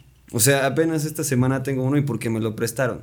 Pero yo como tal ni siquiera tengo micrófonos. Entonces es lo que les digo, o sea, pueden acercarse con la gente. Yo, yo he grabado guitarras acústicas, eléctricas y lo que sea, y voces. Pero pues al final de cuentas terminas encontrando la manera si, si tu compa que sí tiene, pues te echa el paro. Y así, o sea, tampoco es imperativo y no es como que no puedas empezar a hacer absolutamente nada si no tienes eso. Hay maneras y, y poco a poco se va haciendo más como, como un círculo, ¿no? Entonces empiezas a chambear y entonces te llega la lana, empiezas a comprar y empiezas a hacer más trabajo y así es, así funciona y que no se desesperen, o sea, de verdad es cuestión de mucha paciencia, pero pues échenle todos los kilos y claro que se puede, o sea, no es, no es nada imposible ni nada de otro mundo, creo que en particular ahora hay muchas cosas que lo hacen cada vez más accesible a, a cualquiera, así como lo de las redes, ¿no? Claro, yo, yo creo que podrías iniciar eh, con, no sé, unos 6 mil pesos tal vez, que no es tanto, y puedes hacer algo de calidad, algo que te permita, pues que se escuche bien, Sí. la neta. Sí, sí, claro, y saber destinar bien esos seis mil pesos para qué, ¿no? O sea, pero de que se puede, se puede. Así es este mundo de... Pero es que, ¿sabes qué? Joder, también es caro, güey. Sí. Lo que estábamos diciendo hace rato. sí. Yo ya compré un tercer micrófono. Porque viene, vienen muchos proyectos, pero a veces digo, güey, es que ¿cuándo va a parar esto? La neta. Es como los tatuajes. Sí, nunca para. Sí, es como los tatuajes. Nunca para. o sea, yo, yo me pongo a ver, a veces a ver en internet y digo, no mames, ¿cómo se debe escuchar esta interfaz, esta consola? Sí. Dices, güey, estaría chingón. Sí, sí, sí. Y la verdad, o sea, está padre, sí, como experimentar un poquillo, pero, o sea, yo te lo digo desde mi punto de vista, creo que también es un poco, pues, innecesario si apenas vas empezando a comprar equipo muy, muy sofisticado, porque también, o sea... Yo digo que no vale la pena, que si Sí. inicias no compres algo tan sofisticado Sí. porque no vas a saber qué hacer, eh, Exacto. perdón, a la hora de grabar. Sí, es lo que te iba a decir. Tú puedes comprarte el Neumann que decíamos hace rato, pero si no lo sabes usar y grabas horrible, va a sonar como O grabado con en tu sala, Sí, tu va a sonar como grabado con celular. y ya te gastaste todo tu patrimonio en un micrófono que no sabes usar. Entonces, que vaya como ad hoc también a eso, ¿no? Es parte también de aprender y, así se aprende. Es muy chido también aprender qué micrófonos te gustan, cuáles no te gusta. Eso también es muy común, qué interfaces te gustan, cuáles no te gustan del sonido. Y pues eso te, ese juicio te lo haces después de haber probado muchas cosas, ¿no? Es co- como la parte interesante también de, de hacerte ese juicio de cómo te gusta que suenes. Tú mencionabas, eh, ¿has grabado con artistas o les has producido eh, a ellos? No, fíjate que curiosamente y a pesar de que estudio producción, hace poco caí en la cuenta de que realmente no he producido mucho realmente. O sea, yo me he ido más bien como esta parte. A mí me gusta mucho tocar la guitarra, la toco desde que tengo como 12, 13 años y es algo que me gusta mucho. Eh, entonces, pues, he, he tenido la suerte de que la gente, por ejemplo, justo estos artistas que van emergiendo ahorita y que me dicen, oye, ¿sabes qué, güey? Pues tengo esta rola y tiene lira y quiero que tú la grabes. Y a veces, órale, va, o sea, yo te la grabo y me pasan los papeles y yo grabo lo que sea que ellos me digan. O me dicen, ¿sabes qué? Aquí sí es libre, tú nada más sigue como el, el feeling de la O rola. sea, pero tú les haces como el, el beat. ¿O qué es lo que tú haces? No, grabar la guitarra sí, como tal. O sea, si tú me dices, ¿sabes qué? Es que yo tengo una rola que compuse que es de guitarra y voz, pero quiero que la guitarra suene acá bien chido, lo que sea. ¿no? Ya te entendí, ok. Entonces yo voy, órale, va, dime qué quieres, qué necesitas, y yo la grabo. Y ya, esa es tuya. Pero, ¿los escuchas la canción antes o lo escuchas a, a cantar a ellos? ¿O ellos solamente te dicen, a ver, quiero una canción así? ¿O, o- o cómo está la onda? Pues en este mundo hay de todo, mi hermano. o sea, la neta, ahí sí, ahí sí hay una diferencia muy grande de, de cómo se organiza la gente. Porque me ha tocado desde que me dicen como, no, pues es que mira, esta es como una onda medio acusticona, pero así medio country, pero medio no sé qué. Entonces quiero algo así, ¿no? Y tú dices como, ah, cabrón, ¿y eso cómo es? o sea, eso no me lo enseñaron en la escuela, pero... Y ya, como que pues, tú encontrarás la manera de entenderte y pues le vas presentando ideas para entonces empezar a delimitar y saber qué es realmente lo que quiere. Y por otro lado hay gente que te manda ya como una maqueta de la rola y te dice como, ya sabes qué, yo quiero que la guitarra haga esto exactamente. Y entonces ya todo queda muy claro y todo es muy bonito. Ya sabes exactamente qué necesitas hacer. Pero pues hay de todo, o sea, depende mucho de cómo se maneje esa persona, de cómo lo necesite, pero pues, tú tienes que estar ahí a las vivas para poder satisfacer la necesidad de quien sea que se te ponga enfrente y que no digan después como, ah, es que no pudo, ah, es que pues, no le sabe. O sea, ese es el chiste, lo interesante de este rollo, que pues no importa realmente quién te venga a pedir la chamba, sino que tú encuentres la manera de, de entenderlo y de que pues te entienda a ti al final también y que le guste, eso es lo más importante, que esté contento con la propuesta que tú le hagas. Ok, o sea que yo te puedo decir, quiero una rola así y te digo, me gusta que suene bien y, y ya. Sí, lo, lo normal es que te digan como, no sé, quiero que suene como, no sé, como metálica. Yo te digo, ah, Ok. ok, bueno. Entonces yo ya tengo que, que si quiere que suene como metálica, pues le meto un wah así como muy Kirk Hammett, no sé, es todo el tiempo, ¿no? Ok. Pero pues es algo de ese estilo. Te digo, o sea, es, es- está interesante como aprender a agarrarle la onda a cada persona, que todos nos movemos diferentes, ¿no? Cada quien nos movemos diferente, entonces pues es ese chiste. Hace poco también, por ejemplo, me tocó musicalizar un poema, que pues es completamente diferente, o sea, no te pueden dar referencias musicales porque pues es un poema. Solo tienes la letra del poema, ¿no? Ajá, entonces ahí el chiste es, bueno, o sea, está el poema y, y qué dice el poema, ¿no? Y, y cómo, lo, cómo lo, lo recita esta persona y todo este rollo y del ritmo y la intención, entonces como que ya aprendes a entender, a, de- a dejar de todo que sea un poco tan abstracto. O con cuando te hicieron hacer la cumbia, güey. Ah, sí, sí, sí, sí. Hiciste una cumbia. Sí, hice una cumbia. Muy divertida, por cierto. Intentó. Sí, al final hubo problemas ahí con la entrega, pero bueno, esos son detalles que discutiremos otro día. La cosa es que, pues sí, o sea, era, era una cumbia que tenía que tener como... eh, ¿Era de alguien conocido o era aparte, era independiente? No, era como para una campaña política, de algún político por ahí, ¿no? Ok. ¿Y si salió? No, es que ahí te va, eso fue lo interesante. Y ahí es donde ves también pues, el profesionalismo de la gente. A mí me dicen, como ya sabes qué, pues esta persona necesita este, una cumbia. Órale, va. Oye, pues ¿qué necesitas que haga? Ah, no, pues que tenga tal mensaje porque es el logo de esta persona y ya lo demás. Eslogan, güey. El, ah, ¿Cuál sí, logo? el eslogan. es, es. Bueno, se entendió. El eslogan de la persona y pues que diga su nombre, ¿no? Para que pues, quede muy claro de quién es. Y yo, pues órale, va. Entonces, pues ahí empieza como este rebote de, oye, pues yo tengo esta idea, ¿qué opinas? Ah, no, pues fíjate que esto está chido, pero pues esto no está tan chido.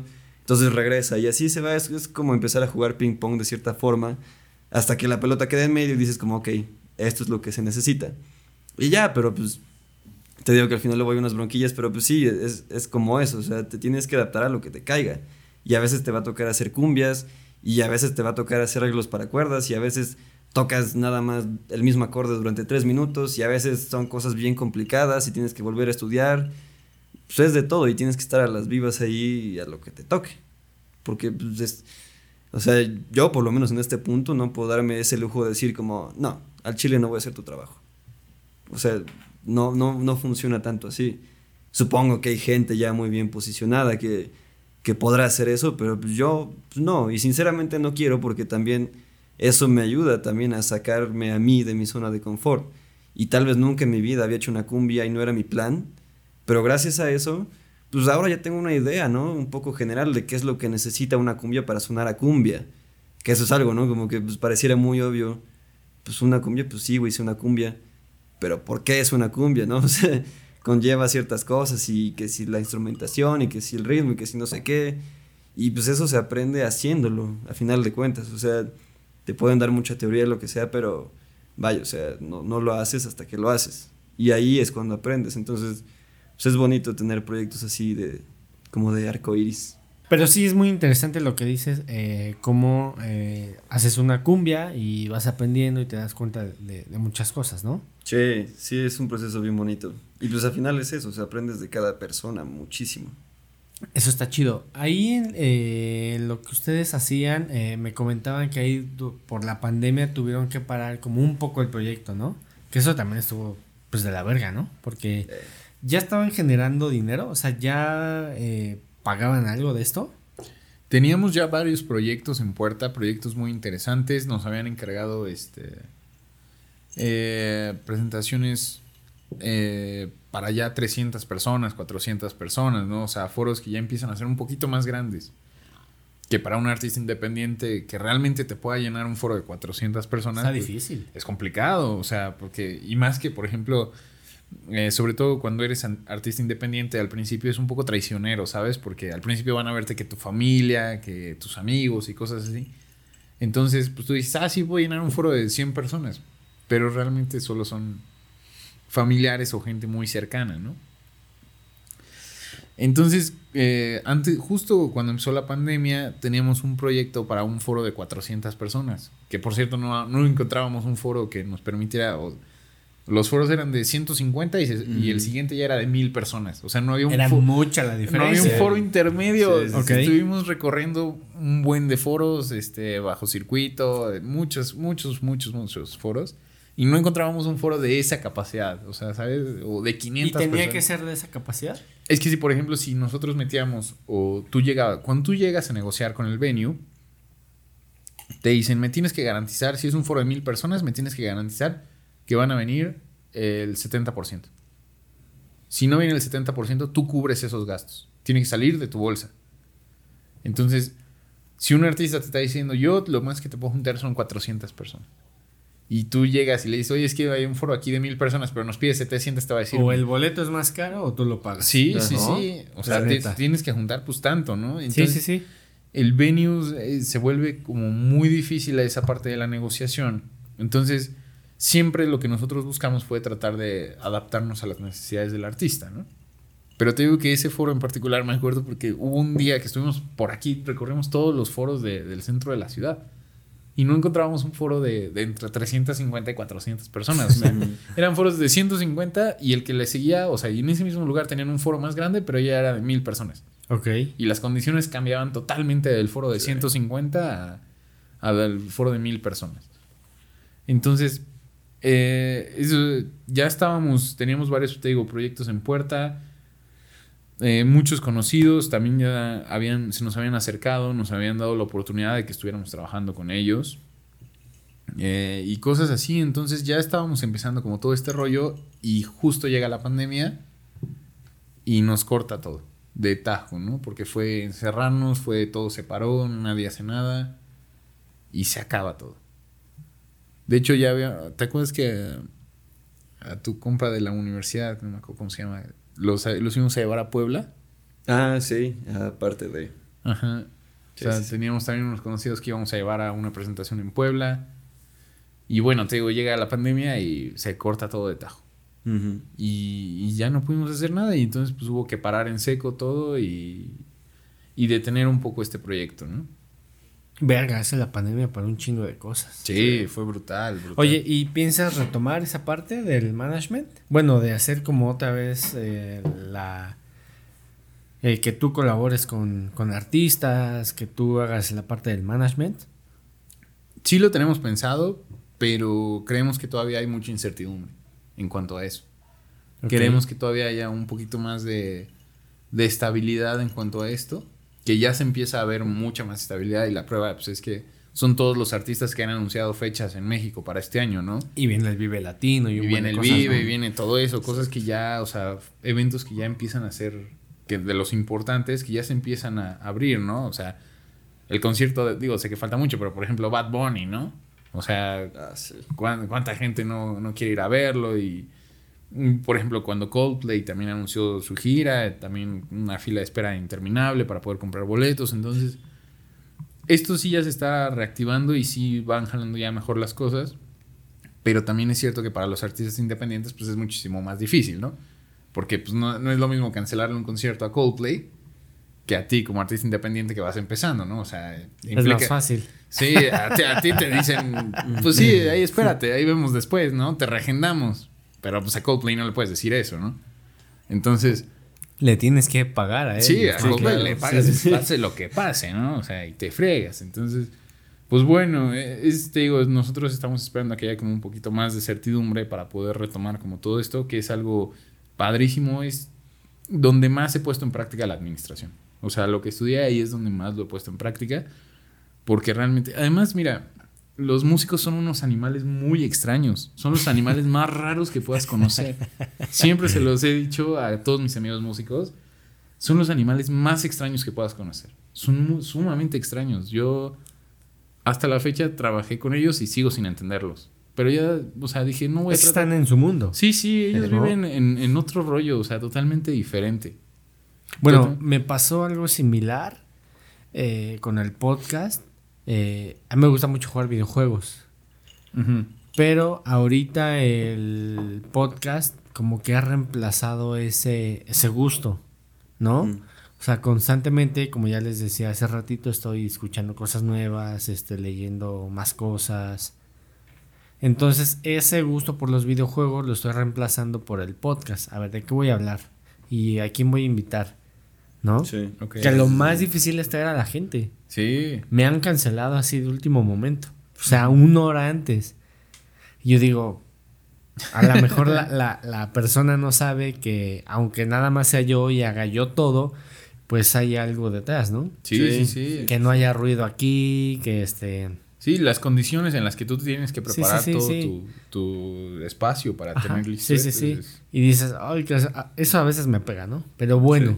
Pero eso reemplaza, o sea, ese, el podcast reemplazó esa parte y me siento identificado tal vez con los músicos que están tanto en su mundo, que tanto que van a hacer, que tanto van a componer, que qué van a hacer, que sí, de alguna manera los entiendo. Y es Sí, bien no, complicado. no, es no. bien complicado. Y mira, yo te voy a decir algo que también siempre lo he platicado con ellos. Yo soy una persona, digamos, más racional. Yo no soy una persona tan emocional. Y la mayoría de los músicos que yo conozco son muy, muy emocionales. demasiado emocionales para mi gusto.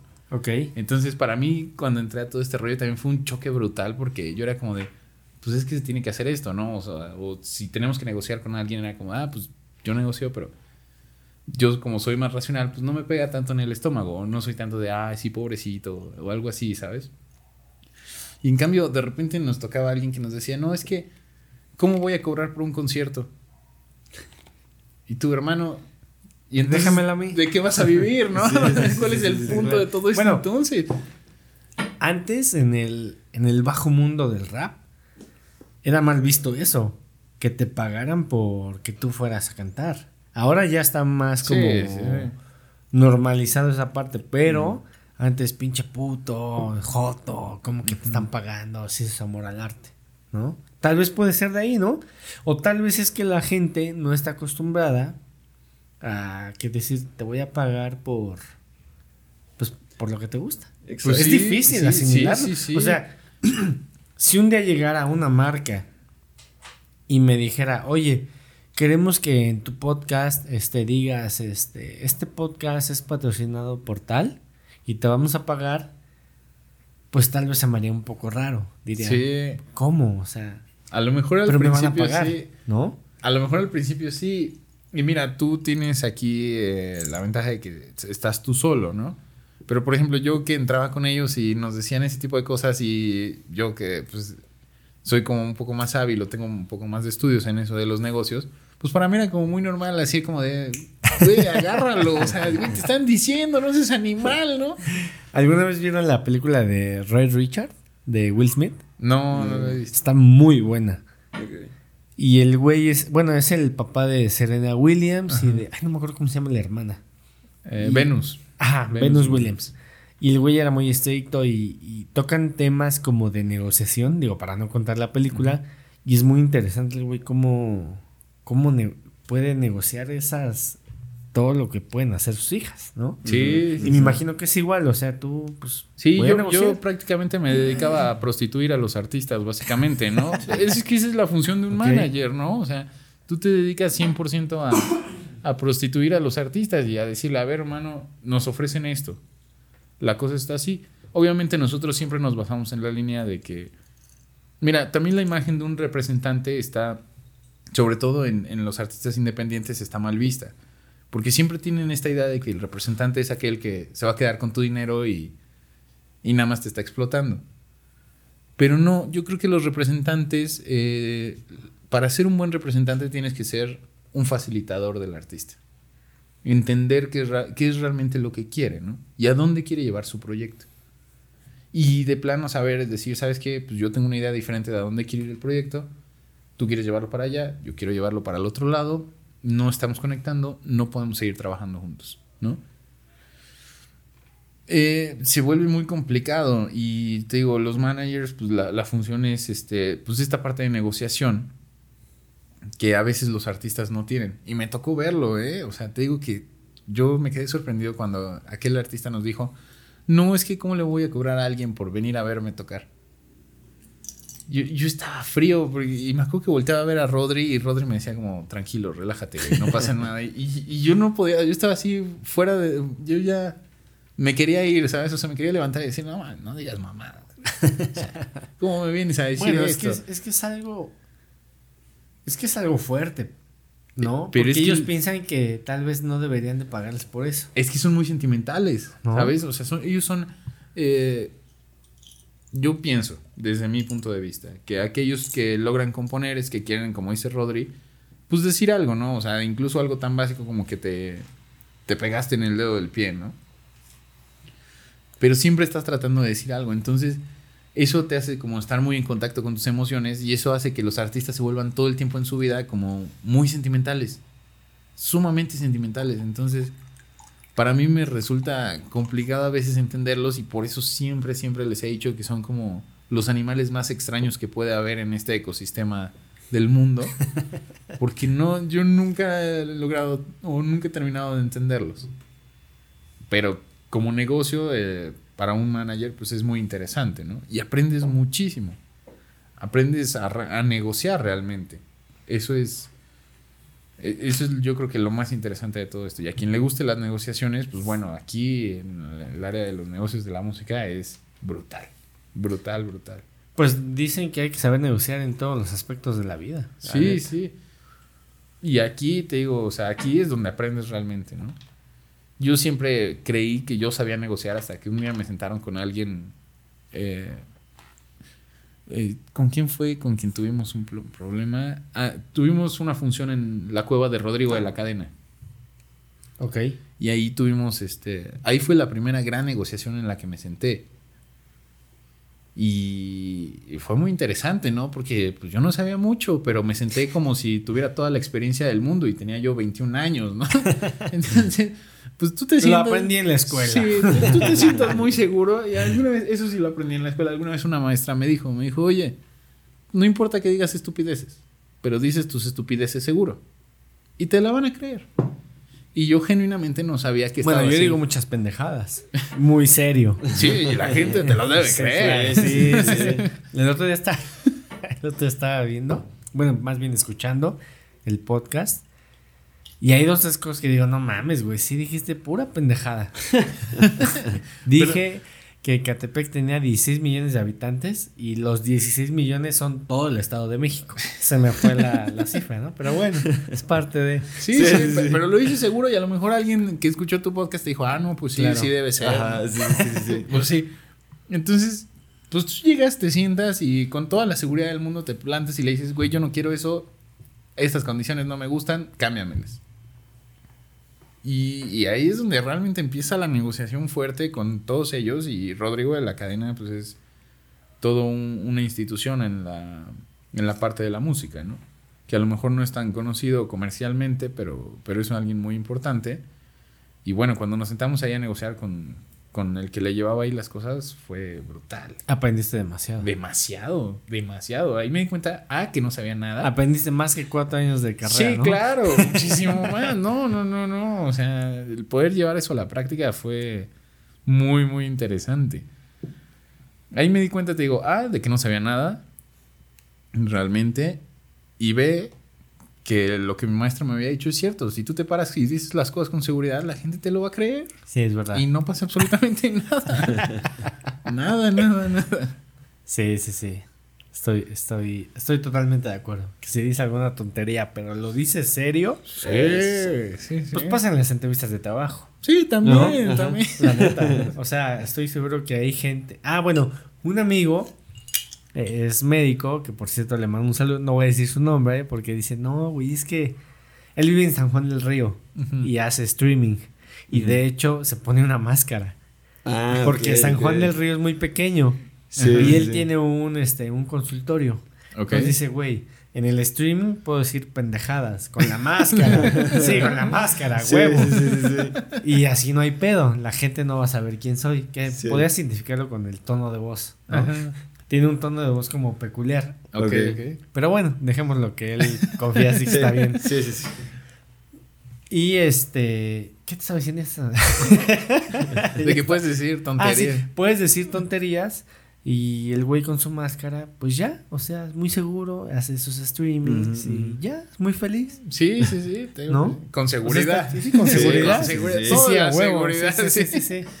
Plantes con quien te plantes, tú te paras como si fueras el más fregón de todos. Y hay gente así, quien sí te lo compra. Sí, esos cuates, pues sí nos la compraron y te digo, fue muy padre y logramos una relación muy buena con ellos.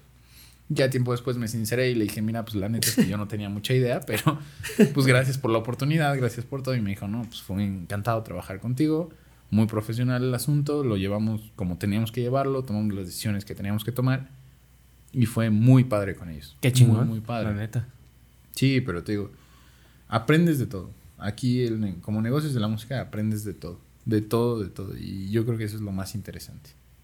Oye, cambiando un poco de tema, esta pregunta es muy interesante, o bueno, este tema más bien, porque la diferencia que tenemos de edad, pues son 10 años, ¿no? Bueno, como 9, más o menos.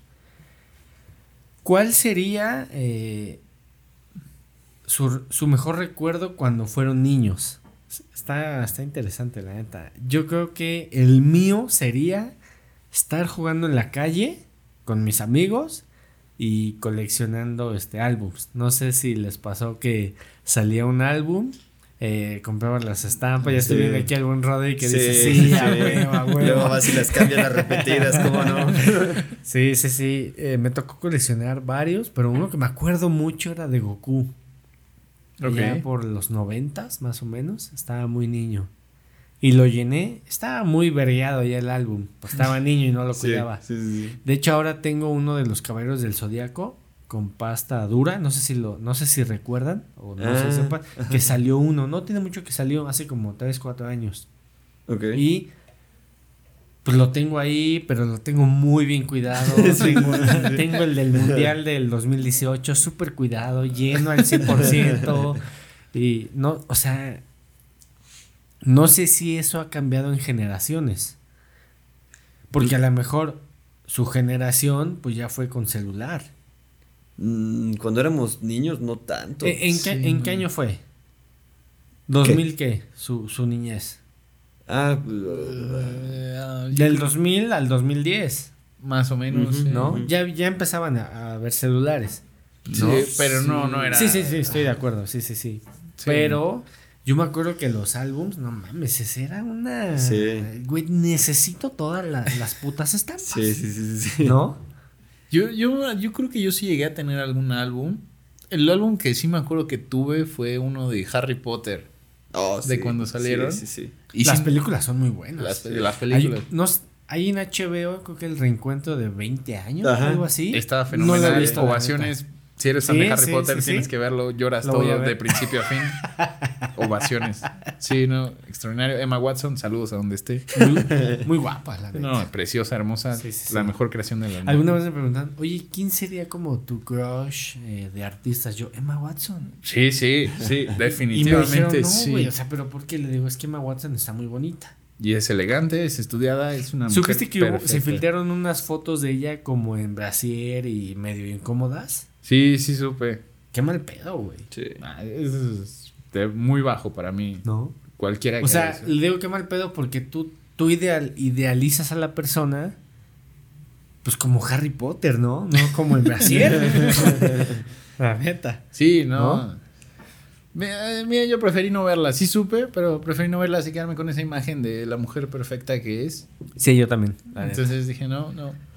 Así como está, es preciosa, hermosa. Pero, pero Harry Potter es bueno. Es muy o sea, la historia es muy buena. Sí. O sea, yo entiendo que a lo mejor a, a la gente no le gusta porque hay para todo tipo de público, pero es muy bueno, güey. Harry Potter Sí, sí, sí. te saca de la realidad, este, te hace imaginar cosas que en tu vida que te hacen ser feliz. Sí, la neta. Sí, ¿no? sí, sí. Sí, es muy padre y como también toda esta toda la parte de superación que tiene, o sea, cómo él va evolucionando y, y la amistad, por ejemplo, los lazos de amistad que va forjando, que te, bueno, a mí eso es como una de las grandes lecciones que siempre me dejó, ¿no? La amistad. La pues sí. amistad, que todo, a, a- o sea, a lo largo de todas las películas, lo único que lo saca a él adelante, pues son sus amigos y, y cómo él va teniendo como este rollo con ellos, ¿no? Entonces, pues no sé, a mí, a mí sí, yo sí soy fan. Te digo, saludos a Emma Watson donde quiera que esté. Que está escuchando sí, este ojalá y esté podcast. sí, sí, escuchando sí, sí. esto, por favor. Cada que se case conmigo. Pero sí, este, te digo, yo de, de al- regresando un poquito a lo de los álbumes, yo me acuerdo de ese uno de Harry Potter y si no mal recuerdo creo que fue de la tercera película, la del prisionero de Azkaban. Ese es el que yo me acuerdo así que tuve, no sé güey. Yo me acuerdo. Mira, no soy fan del fútbol para nada, pero me acuerdo que no sé por qué tenía uno de, del mundial, justamente, no me acuerdo de cuál de todos. Pero tenía uno y creo que ese sí lo acabé. Es que De sabes sí me que acuerdo. los álbums te dan hasta cierto poder, güey. Sí, no, es que es Que un reto. digas- decir, como, ¿cómo chingados no voy a llenar Que esta digas, cosa? mira, pendejo, yo tengo la 1 y tú sí, no. sí, sí, sí, sí, sí, sí, sí, sí. Sí, exacto. Que la 1 siempre es como las de las más complicadas, Ajá, ¿no? ajá. De ese, y también me acuerdo uno de Pokémon, que ese sí me gustaba un buen. Ese yo creo que fue mi álbum favorito, los de Pokémon. Pokémon es un gran juego. Muy chido. Y bueno, serie y todo lo que le han podido sacar. Sí, sí, sí. Sí, ya está una franquicia gigantesca. Yo me acuerdo cuando salió el juego de Pokémon, que todavía no estaba en México. eh, como que dieron una. Bueno, pasaron el APK. El APK, no sé si sepan, es como los archivos de Android. Eh, que no, a lo mejor si no está en Play Store, pero si alguien te pasa el APK, puedes instalar esa aplicación, ese juego. Entonces filtraron como el APK eh, aquí en México. Yo lo bajé y dije, güey, es que esto es otro pedo. El juego de Pokémon. Tenías que caminar, ir capturando Pokémon y, y se me hizo muy interesante. Estaba chingón, la neta. Fue algo novedoso. O sea, llegó hasta tener eh, más usuarios registrados en un día que Facebook. Y eso es un potazo, Eso no lo sabía. ¿no? Sí, sí, sí. O sea, es está que fue un boom. O sea, yo creo que igual. Digo, chance ahorita pues volteamos y vemos los primeros juegos y es como, ay, pues estaba como medio chafita, ¿no? Pero la cosa es eso. O sea, en ese momento, eso fue completamente nuevo. Y eso fue lo que le llamó a mucha gente. Y tan es así que, digo, hasta donde yo tengo entendido, la neta ya les perdí mucho la pista. Pero hasta donde tengo entendido, pues siguen saliendo juegos de Pokémon. Todavía. De sí, quién sí. sabe qué. Hasta de Dragon. Ball, todavía. Sí, sí, digo, ya la neta ya no les he prestado tanta atención, pero sé que siguen saliendo y hace cuánto fue el primer juego. Y siguen saliendo, es como, no, pues sí está cabrón, ¿no? Qué interesante que nos llevamos más o menos como nueve años, que digo, sí es un, un chingo. Bueno, creo que a partir como de cierta edad ya no es tanta la edad. Por ejemplo, si tienes 10 y alguien de 12, se ve la edad. O sea, Muchísimo. sí, sí es muchísimo. Sí, muchísimo. Tú que eres maestro, ves mucho la edad, ¿no? Muchísimo la diferencia. Pero todavía a ustedes les tocó un cacho como de salir a jugar. Ah, sí, no, yo Sí. ¿No? Sí, Qué yo- interesante. Sí, ahí, ahí este, en mi casa siempre tuvimos la fortuna de que estaba el parque enfrente. Entonces ahí salir a jugar con mis amigos, o sea, había veces que nos metíamos a las 12 de la noche, ¿sabes? 11, 12 de Estaba la noche. chido, a mí me tocó eso sí, también. Sí, estaba padrísimo. Y era jugar desde que llegabas de la escuela, te cambiabas y salte a jugar, ¿sabes? O sea, y te digo, nos quedábamos muchísimo rato y jugábamos de todo. Este, yo, por ejemplo, el otro día, eh, con mis primas, que, que mis primas, saludos si me escuchan esto, seguro se van a enojar también porque lo voy a decir, pero de todos modos lo voy a decir. Me vale verga. Sí, se los voy a decir igual, pero mis primas, por ejemplo, ahorita ya están muy metidas en todo lo que es la, la- el celular o las tablets y todo eso, ¿no? Entonces un día me dicen, oye, pues vamos a salir a jugar al parque. Bueno, pues vamos, órale. Pero ¿qué edad tenían? ¿Tienen poquito eso? Sí, mi- mis primas tienen, este, una tiene 14 y la otra tiene 8 años, creo. Ok. Sí, 8 años. Algo así, mejor así me... Ya, para no más. Entonces, este. Pues me dicen, vamos a salir a jugar. Y les dije, ok, bueno, pues ¿qué quieren jugar? Y dicen, no, pues no sé. Y les digo, a ver, bueno, vamos a jugar bote pateado. ¿Y qué es eso? Ok. O, o vamos a jugar un 2, 3 calabaza. ¿Y qué es eso? Y es como, niñas, por Dios, o sea, ¿cómo es posible que no sepan jugar nada de esto? ¿Sabes? O sea, ellas ya no, no conocen eso porque pues, prefieren estar metidas en, en ese tipo de cosas, ¿no? Mis niños, por ejemplo, ahora dando clases, pues sí, son unos expertos en la tecnología, pero pues No disfrutaron. Bueno, es que a ver, ¿quién va a querer ahora que sus hijos vayan al parque? Porque antes a lo mejor tus papás no te llevaban. Tú, tú salías y ya, ¿estás de acuerdo? yo tuve la fortuna de que vivía en privada, por ejemplo. Sí, lo entiendo. Pero la inseguridad siempre ha existido, ¿estás de acuerdo? Sí, sí, sí, eso sí. Pero ahora como que está más culero. O sea, yo no dejaría a mi hija este, Sí, no. que fuera sola al parque. Y no es porque yo diga, no vas al parque, no. No mames, te pueden robar, te pueden hacer algo. Ya el pinche mundo está bien demente, Sí. ¿no? Y yo me acuerdo que antes, este, yo salía y mi mamá no salía. Porque sabía que todo iba a estar bien. Esa es la gran diferencia. Sí, Ah, ha- han cambiado muchísimo los tiempos, ¿no? Eso es en definitiva. Pero, por ejemplo, eh, yo te comento cuando estaba mis niños, o sea, el hecho de que, por ejemplo, yo me pusiera a jugar con ellos, pues fue un boom, ¿no? Porque hay un profesor que juega con nosotros fútbol. Y luego les decía, bueno, vamos a jugar otra. Me decían, vamos a jugar otra cosa. Bueno, vamos a jugar béisbol. ¿Y cómo jugamos eso? Eso, o sea, sí, pues lo he visto, pero pues no, no sé cuáles son las reglas. ¿no? O vamos a jugar quemados. ¿Qué es eso? ¿Y, y cómo se juega eso? ¿O cuáles son las reglas de los quemados? Ya, Eh, mira, ya cuando te, di- te dicen, ¿qué es eso? Ya estás bien pinche ruco. güey. Sí, ya Sí. dices, no, no soy tan viejo, les juro que no". yo les decía, no soy tan viejo, ¿cómo es posible que, que sepan, que no sepan qué es eso, no? O sea, está muy cabrón la tecnología. Sí, sí, eso sí, unos genios, La ¿no? Y te manejaban las iPads. Chingón. Sí, sí, o sea, los papás les ponían bloqueos y los niños burlaban los bloqueos de los papás, ¿eh? O El otro día me pasó con mi sobrino. Haz de cuenta que no sé si sepan que. Bueno, yo creo que también se puede en iPhone y en Android que le puedes quitar los botones de abajo. A mí no me gusta porque quitan espacio en la pantalla. Ujú. Y se le llaman, creo que gestos. Ajá. Deslizas el dedo hacia arriba y se cierra la aplicación. Mantienes el dedo hacia arriba y como que te dicen las aplicaciones que están abiertas. Ajá, ajá. Izquierda, derecha, este, va para atrás. Ajá. Mi sobrino eh, no vio los, los botones y ya como que le, le hizo el... eh, y le movió y yo dije, güey, sí, eso, eso sí es verdad. O sea, que el de esos güeyes Sí, sí, sí, ya Sí, lo ya sabe. con la pinche tecnología. Sí, Sí, es sí, sí. otro rollo totalmente. Ya, ya. ¿No? O sea, ya no les tocó como lo chido de voy a salir con mis amigos y como dices, bote pateado y las escondidillas Sí, y esas ajá, mamadas ajá. que ya están extintas. Sí, ya La casi, neta. casi, ¿no? O sea, ya se vuelve muy complicado que, que un niño te diga ese tipo de cosas, ¿no? Porque, pues, también, y yo te lo digo también como profesor, es más cómodo como papá que le digas a tu hijo, toma el teléfono y cállate, ¿sabes? O sea, porque yo lo vi, Tiene un porqué. yo lo vi. Es muy yo, an- yo antes de, de tener un- una hija, yo decía, güey, pero ¿por qué le dan el teléfono? O sea, no mames, o sea, puedes estar con él. Es que neta hay, hay un momento donde los hijos te llevan al límite. Te lo juro. Sí. No, y, y mucha No, gente que no- nos, nos está escuchando y a lo mejor se va a sentir identificada, que cuando ya tiene, cuando nace el hijo. O el hijo, la hija, hije, no sé cómo decirlo, este, dices que no puedo, o sea, me, me lleva al límite esa parte. ¿no? Entonces, sí, o sea, sí me pongo del lado de las dos partes, como de por qué le das el, el celular y por qué le das el celular, ¿no?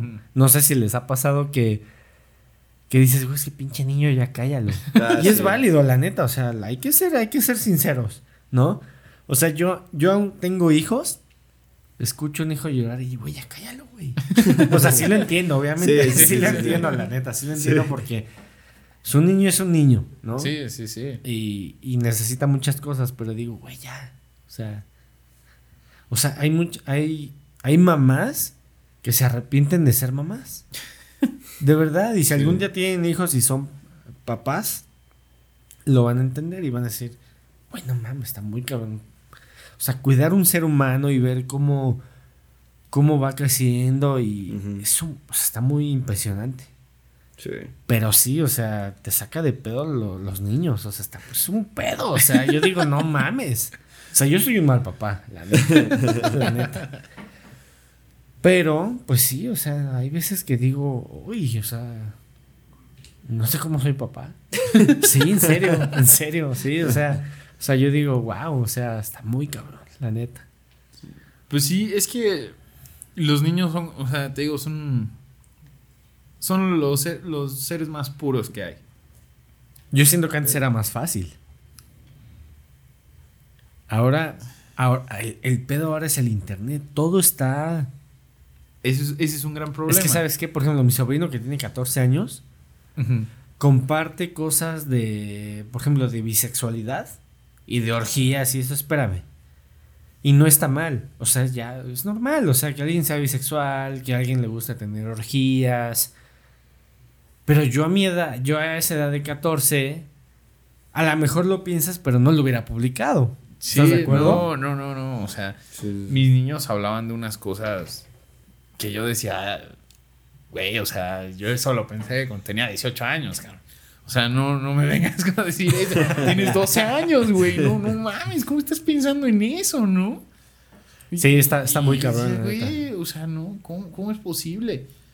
Y también, ¿sabes que Tener tantas cosas al alcance de, la, de nuestras manos o de los niños hace que pierdan otras cosas. Por ejemplo, la tolerancia a la frustración. Están tan acostumbrados a tenerlo todo, todo así en la mano, luego, luego, que cuando tú le pones un problema que no pueden resolver a la primera o que no tienen la información a la primera, se pierde todo. Es que, ¿sabes qué? Eh, no sé si les ha pasado que el, la espera, en, en general, está sobrevalorada. O sea, tú pides algo en Amazon, te puede llegar el mismo día. El mismo día. O sea, te dice, si lo pides antes de dos horas o Sí, sí, y sí, tantos minutos, te llega hoy el mismo día. Sí. El súper, hay una aplicación que se llama Joker, que la recomiendo que es una puta genialidad. Cosas de la tiendita o incluso del súper te llegan en 15 minutos. De verdad. O sea, de verdad. O sea, yo, el- si yo quisiera ir al súper, que estoy en una zona como que está muchas empresas que se dedican a los supermercados, me podría tardar a lo mejor, no sé, una hora, ¿no? Si es que como que haces un súper muy bien armado. Una hora. Y una hora no es nada, ¿estás de acuerdo? Sí. Y estos güey llegan en 15 minutos. O Sí sea, dices, la- no mames. ¿no? ¿no? mames, o sea, Sí, sí, sí. o sea, me estás dando a- algo muy poderoso que el tiempo de espera es nulo. Sí. Es ahí el pedo. ¿No? Sí, eh, imagínate si para ti como adulto es complicado. Ahora Me imagínate. gusta, la neta, me gusta. Sí, sí, Sí, sí, a todos sí, nos sí, a todos nos encanta, ¿no? Sí, o sea, sí. que Amazon te pueda llevar, eh, tú pidas cualquier cosa y que te llegue el día siguiente, es chulada, ¿no? Y lo agradecemos. Porque antes, pues, al principio de todo esto, pues no era tan común que te llegara como tan rápido si tú pedías algo por internet, ¿no? Por Mercado Libre, pues, shalala, shalala. Pero imagínate, o sea, si para nosotros es difícil asimilarlo y es como frustrante cuando no pasa eso o que no te llegue un pedido de Amazon luego, luego cuando te lo den. Me ha pasado, ¿eh? Y, y te frustras y te enojas y dices, hijos de la chingada, ¿por qué no me llegó si aquí decía que me llegaba al día siguiente? No, no, y, y me ha pasado que, por ejemplo, acabo de comprar un micrófono y lo pedí como a las 6 o 7 de la tarde y me decía llega mañana. Y eran como las 12 y decía, pues, ¿por qué no ha llegado si no lo pedí tan tarde? Ujú. ¿No? Sí, sí, sí. Llegó como una y media, ¿no? Pero ellos, Amazon, Mercado Libre, este, Joker, Rappi, Uber, te acostumbran a que todo va a llegar en Todo es putiza. rápido. Y eso está mal. Eso está mal, porque ¿No? imagínate, es lo que te digo, imagínate. Está bien porque todo lo tienes en el momento, sí. pero A cuando no pasa o te dicen, cosas. oye, tuvimos un, un- algo pasó y no va a llegar hasta mañana, dices, güey, ¿por qué voy a esperar otro pinche día? Y realmente la espera no es tanta, o sea, si te pones a hacer el cálculo correcto, pues no es tanta la espera, ¿no?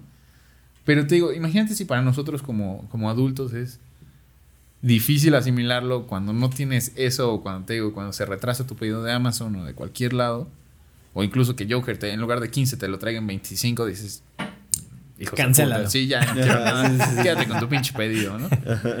Imagínate para un niño, cuando no pueden tenerlo como tan cerca o tan a Sí, la mano. mi hija es muy desesperada. Es, sí, es- sí, es un bloqueo impresionante de, de la mente y, y de sus habilidades y es cero, nulo ya. No puedo hacer nada ya, fin de la vida. Dices, espérate, pero, o sea, ¿por? No es así la cosa, ¿no? O sea, si no está aquí tienes que investigarlo y darle por otro lado. La neta sí está mal, güey. Muy o sea, el tiempo de espera está ya prostituido. Sí, sí, sí. ¿no? O sea, está mal que lo diga, pero sí, todo ya es en el momento. Sí, O sea, yo no me esperaba, ni me imaginaba que todo fuera a ser así. sí, sí. la sí. neta. Sí, ya se vuelve, te digo, difícil de asimilar para todos, ¿no? Cuando no tienes algo tan a la mano. Sí, sí, exacto. O sea, la verdad es que los niños de ahora todo lo quieren en el momento. Y ya no hay contenidos, eh, bueno, caricaturas tan buenas. O sea, de repente veo las caricaturas y digo, "Ay, ¿cómo eso puede divertir a los niños, no? no sé si les ha pasado que dices, "Ay, qué contenido tan culero.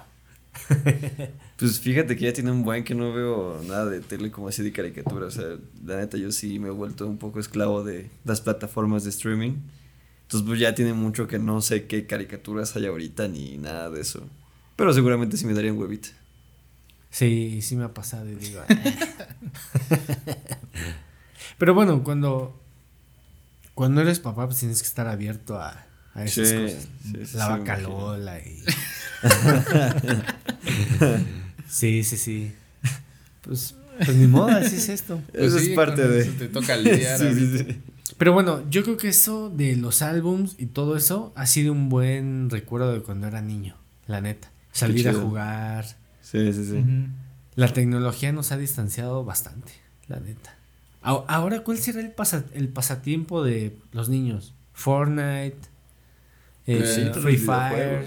Eh, Roblox, Roblox, este, ¿qué será? Minecraft, Minecraft. Ándale. cositas así es, es lo que yo sé que es como ahorita el super boom y que todo el mundo conoce, ¿no? Pero ustedes cómo lo ven, o sea, o sea, para ustedes es impactante. O sea, ustedes tienen mucho menos años que yo y es impactante o o, les da igual. Para mí sí, por lo que te decía, ¿no? O sea, yo sí estaba muy acostumbrado a, a salir mucho a jugar con, con mis vecinos y mis vecinas y jugábamos fútbol horas y, y jugábamos todo esto que, que estábamos platicando, ¿no?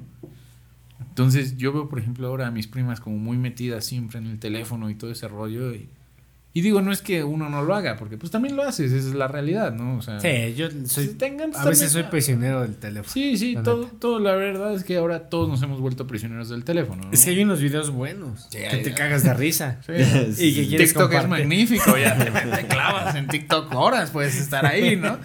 Viendo estupideces de la gente, ¿no?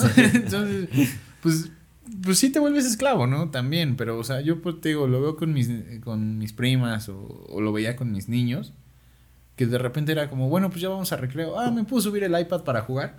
Era como, ¿cómo el iPad? Vea que te dé el aire, es cumple, o sea, Bueno, el otro día comentaba en otro podcast eh, que eh, Facebook tiene como una jala como que los videos de TikTok.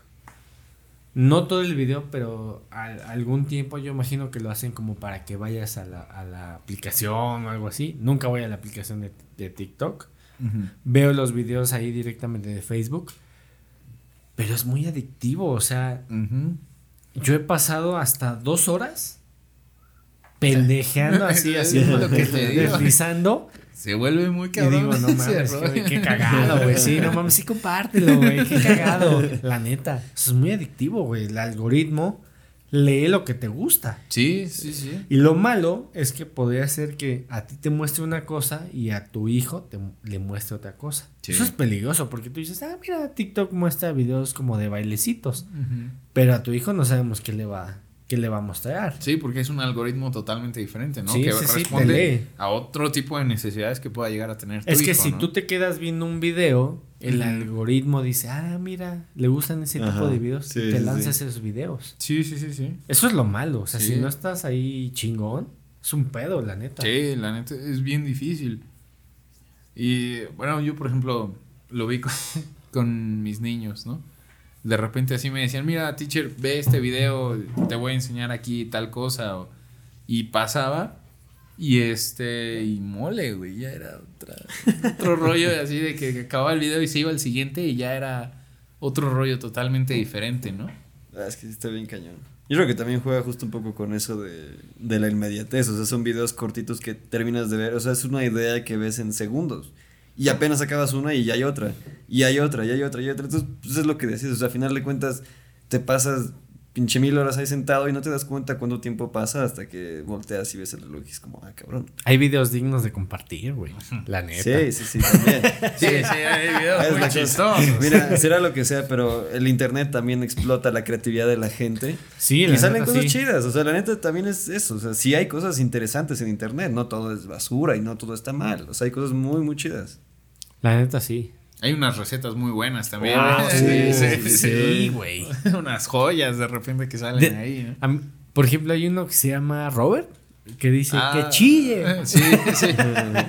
Es muy bueno, güey. Sí, tiene Por ejemplo, muy hay un eh, youtuber que se llama Cocina Capital. No, no recuerdo bien. Está en Estados Unidos. Y es un güey que es mexicano, pero vive allá. Ah, ya sé cuál es muy bueno. No re- ¿cómo, sí. cómo se llama? Eh, la capital, ¿no? Ah, ¿La Capital? Creo que sí. Sí, sí, Güey, hace unas cosas. sí. Sí, que yo, no sí. mames, voy a ir al súper, Sí te voy a comprar mi asador y quiero hacer lo que ese güey Sí, hace. Sí, está muy Se cabrón. ve muy bueno, güey. Sí, La te digo.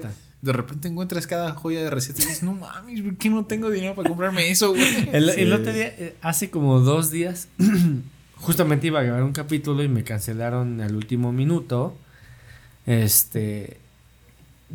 Y yo estaba en casa de mi amigo, porque íbamos a grabar como en un estudio. Y eh, eh, puso un video de bar, cómo hacer barbacoa. Y yo dije, qué interesante, ¿no? El hoyo. Bueno, el chiste es que cuando acabó la pinche de hacer toda la carne, yo dije, no, más quiero un puto taco de barbacoa. Pero eran las 8 de la noche. O 7, algo así. Dije, ahorita no voy a encontrar. Pero dije, güey, ¿cómo algo tan sencillo puede hacer que quieras un taco? Sí. ¿No? No sé si les pasó que, no sé si han visto la serie Netflix de las crónicas de un taco No. No. y, y pasan los tacos al pastor y pasan como que las mejores taquerías de, de tacos al pastor en México. Y cuando termina el capítulo o cuando vas como a la mitad dices, quiero un puto taco al pastor. Sí, sí, sí. la neta, dices, no Para acompañar el taco". capítulo. Sí, porque Sí. se te antoja mucho. Es que son buenos. Esos, esos canales de comida son un peligro, güey. Porque, Sí. o sea, puede estar a las 2 de la mañana que... Es más, puede despertar tu interés, que estés, no sé, así como que, güey, no tienes sueño, estés viendo y de repente aparece ese pendejo haciendo... Unos sándwiches acá con Sí, un o ribeye, costillas a la sí. barbecue. Sí, sí, sí. Eh, Costillas a la barbecue y dices, no mames, ¿de dónde voy a sacar unas pinches costillas? ¿No? Es lo malo. Sí, sí. Pero hay contenido muy bueno. Sí, Sí, también. Como todo tiene sus, sus dos caras la moneda, como siempre. Pero bueno, eh, sus redes sociales. Tú, Ah, bueno. Por favor, el, el músico Sí, primero. o sea, no esperen mucho de mis redes, pero Rodrigo-Pérez-música. Por ahí puede salir alguna colaboración. Sí, sí, sí. Generalmente si grabo con alguien o sale algún proyectillo de los que grabé, pues ahí lo pongo. Entonces, pues también está chido. O sea, no tanto por mí, sino para que conozcan justamente a las personas de las que tanto hablamos, de estos músicos independientes, porque la neta sí hay un chingo de proyectos que valen la pena, entonces, chequenlo. Yo estoy como Rashid Nader en Instagram, ahí me pueden seguir para cualquier cosa que necesiten. Ahí andamos. Pues nada, muchas gracias por venir aquí al podcast. Veníamos como con 6, 7 temas. Este, Me pasa mucho a veces en los podcasts que sí digo, ah, huevo, tocamos todos los temas, eh, el tiempo estuvo bien. Pero es que no sé, la plática como que te va soltando Sí, y, sí, contando historias y está chingón la neta. Sí, ¿No? sí, sí. Estuvo muy bueno. Pues Muchas muchas gracias. gracias, la invi- por la invitación, Armando. Sí, sí. Y le hacemos la invitación a tu hermano. Sí, a ¿No? ver si quiere venir. Te digo que me dijo, güey, ¿por qué a mí no me invitó? Sí, a ver, le voy a decir, a ver si luego ya se da una vuelta para que platiques con él. Pues igual, al- pues siempre he dicho que este podcast es para todos, se llama invitado porque pues cualquier persona puede estar invitada, todos tenemos algo que decir, ¿no? Sí, sí, sí. Aunque ah, cuando estés aquí en un inicio eh, sentí que la plática fue como de, ¿de qué vamos a hablar? no sé si les pasó, sí, sí, así sí. de que nos veíamos y, y luego... Pero bueno, es normal, ¿no? Porque a lo mejor este no estamos acostumbrados como a las cosas de los podcasts. Pero pues nada, de eso se trata esto, como de empezarte a soltar. De repente te olvidas que estás como ante un micrófono y te están Mm. escuchando. Al fin de cuentas es una plática privada Sí. que te están escuchando donde sea que estén. Sí, sí, sí. Y está chingón, me gusta. Sí, sí, sí. Pues muchas gracias, gracias por la invitación y esperemos volver pronto. Así es. Un capítulo 2 cuando ya ya Ah, sí. cuando sea video podcast, Estaría ¿no? bueno, Para ver la reacción bueno. de la Sí. gente de Sí, sí, ¿Cómo? sí, sí, sí, sí, sí. Estaría Sí, bueno. sí, Esperen sí. la parte 2 entonces. Pues nada, muchas gracias. Eh, denle ahí a la campanita, suscríbanse, califíquenos con 5 estrellas, ya que ahora Spotify te permite calificar. Se me hace un poco culero que te califiquen. 4.8. Eh. ¿Sube a 5 o no? Sí, sí, sí. Y aquí no se redondea, aquí ya no se redondea. Y nada, escúchenos en Spotify, en Amazon, en Google Podcast, en iTunes, ahí en todas las plataformas. En denle like y muchas gracias. Y nos vemos el siguiente capítulo. Chao. Estuvo ver el capítulo.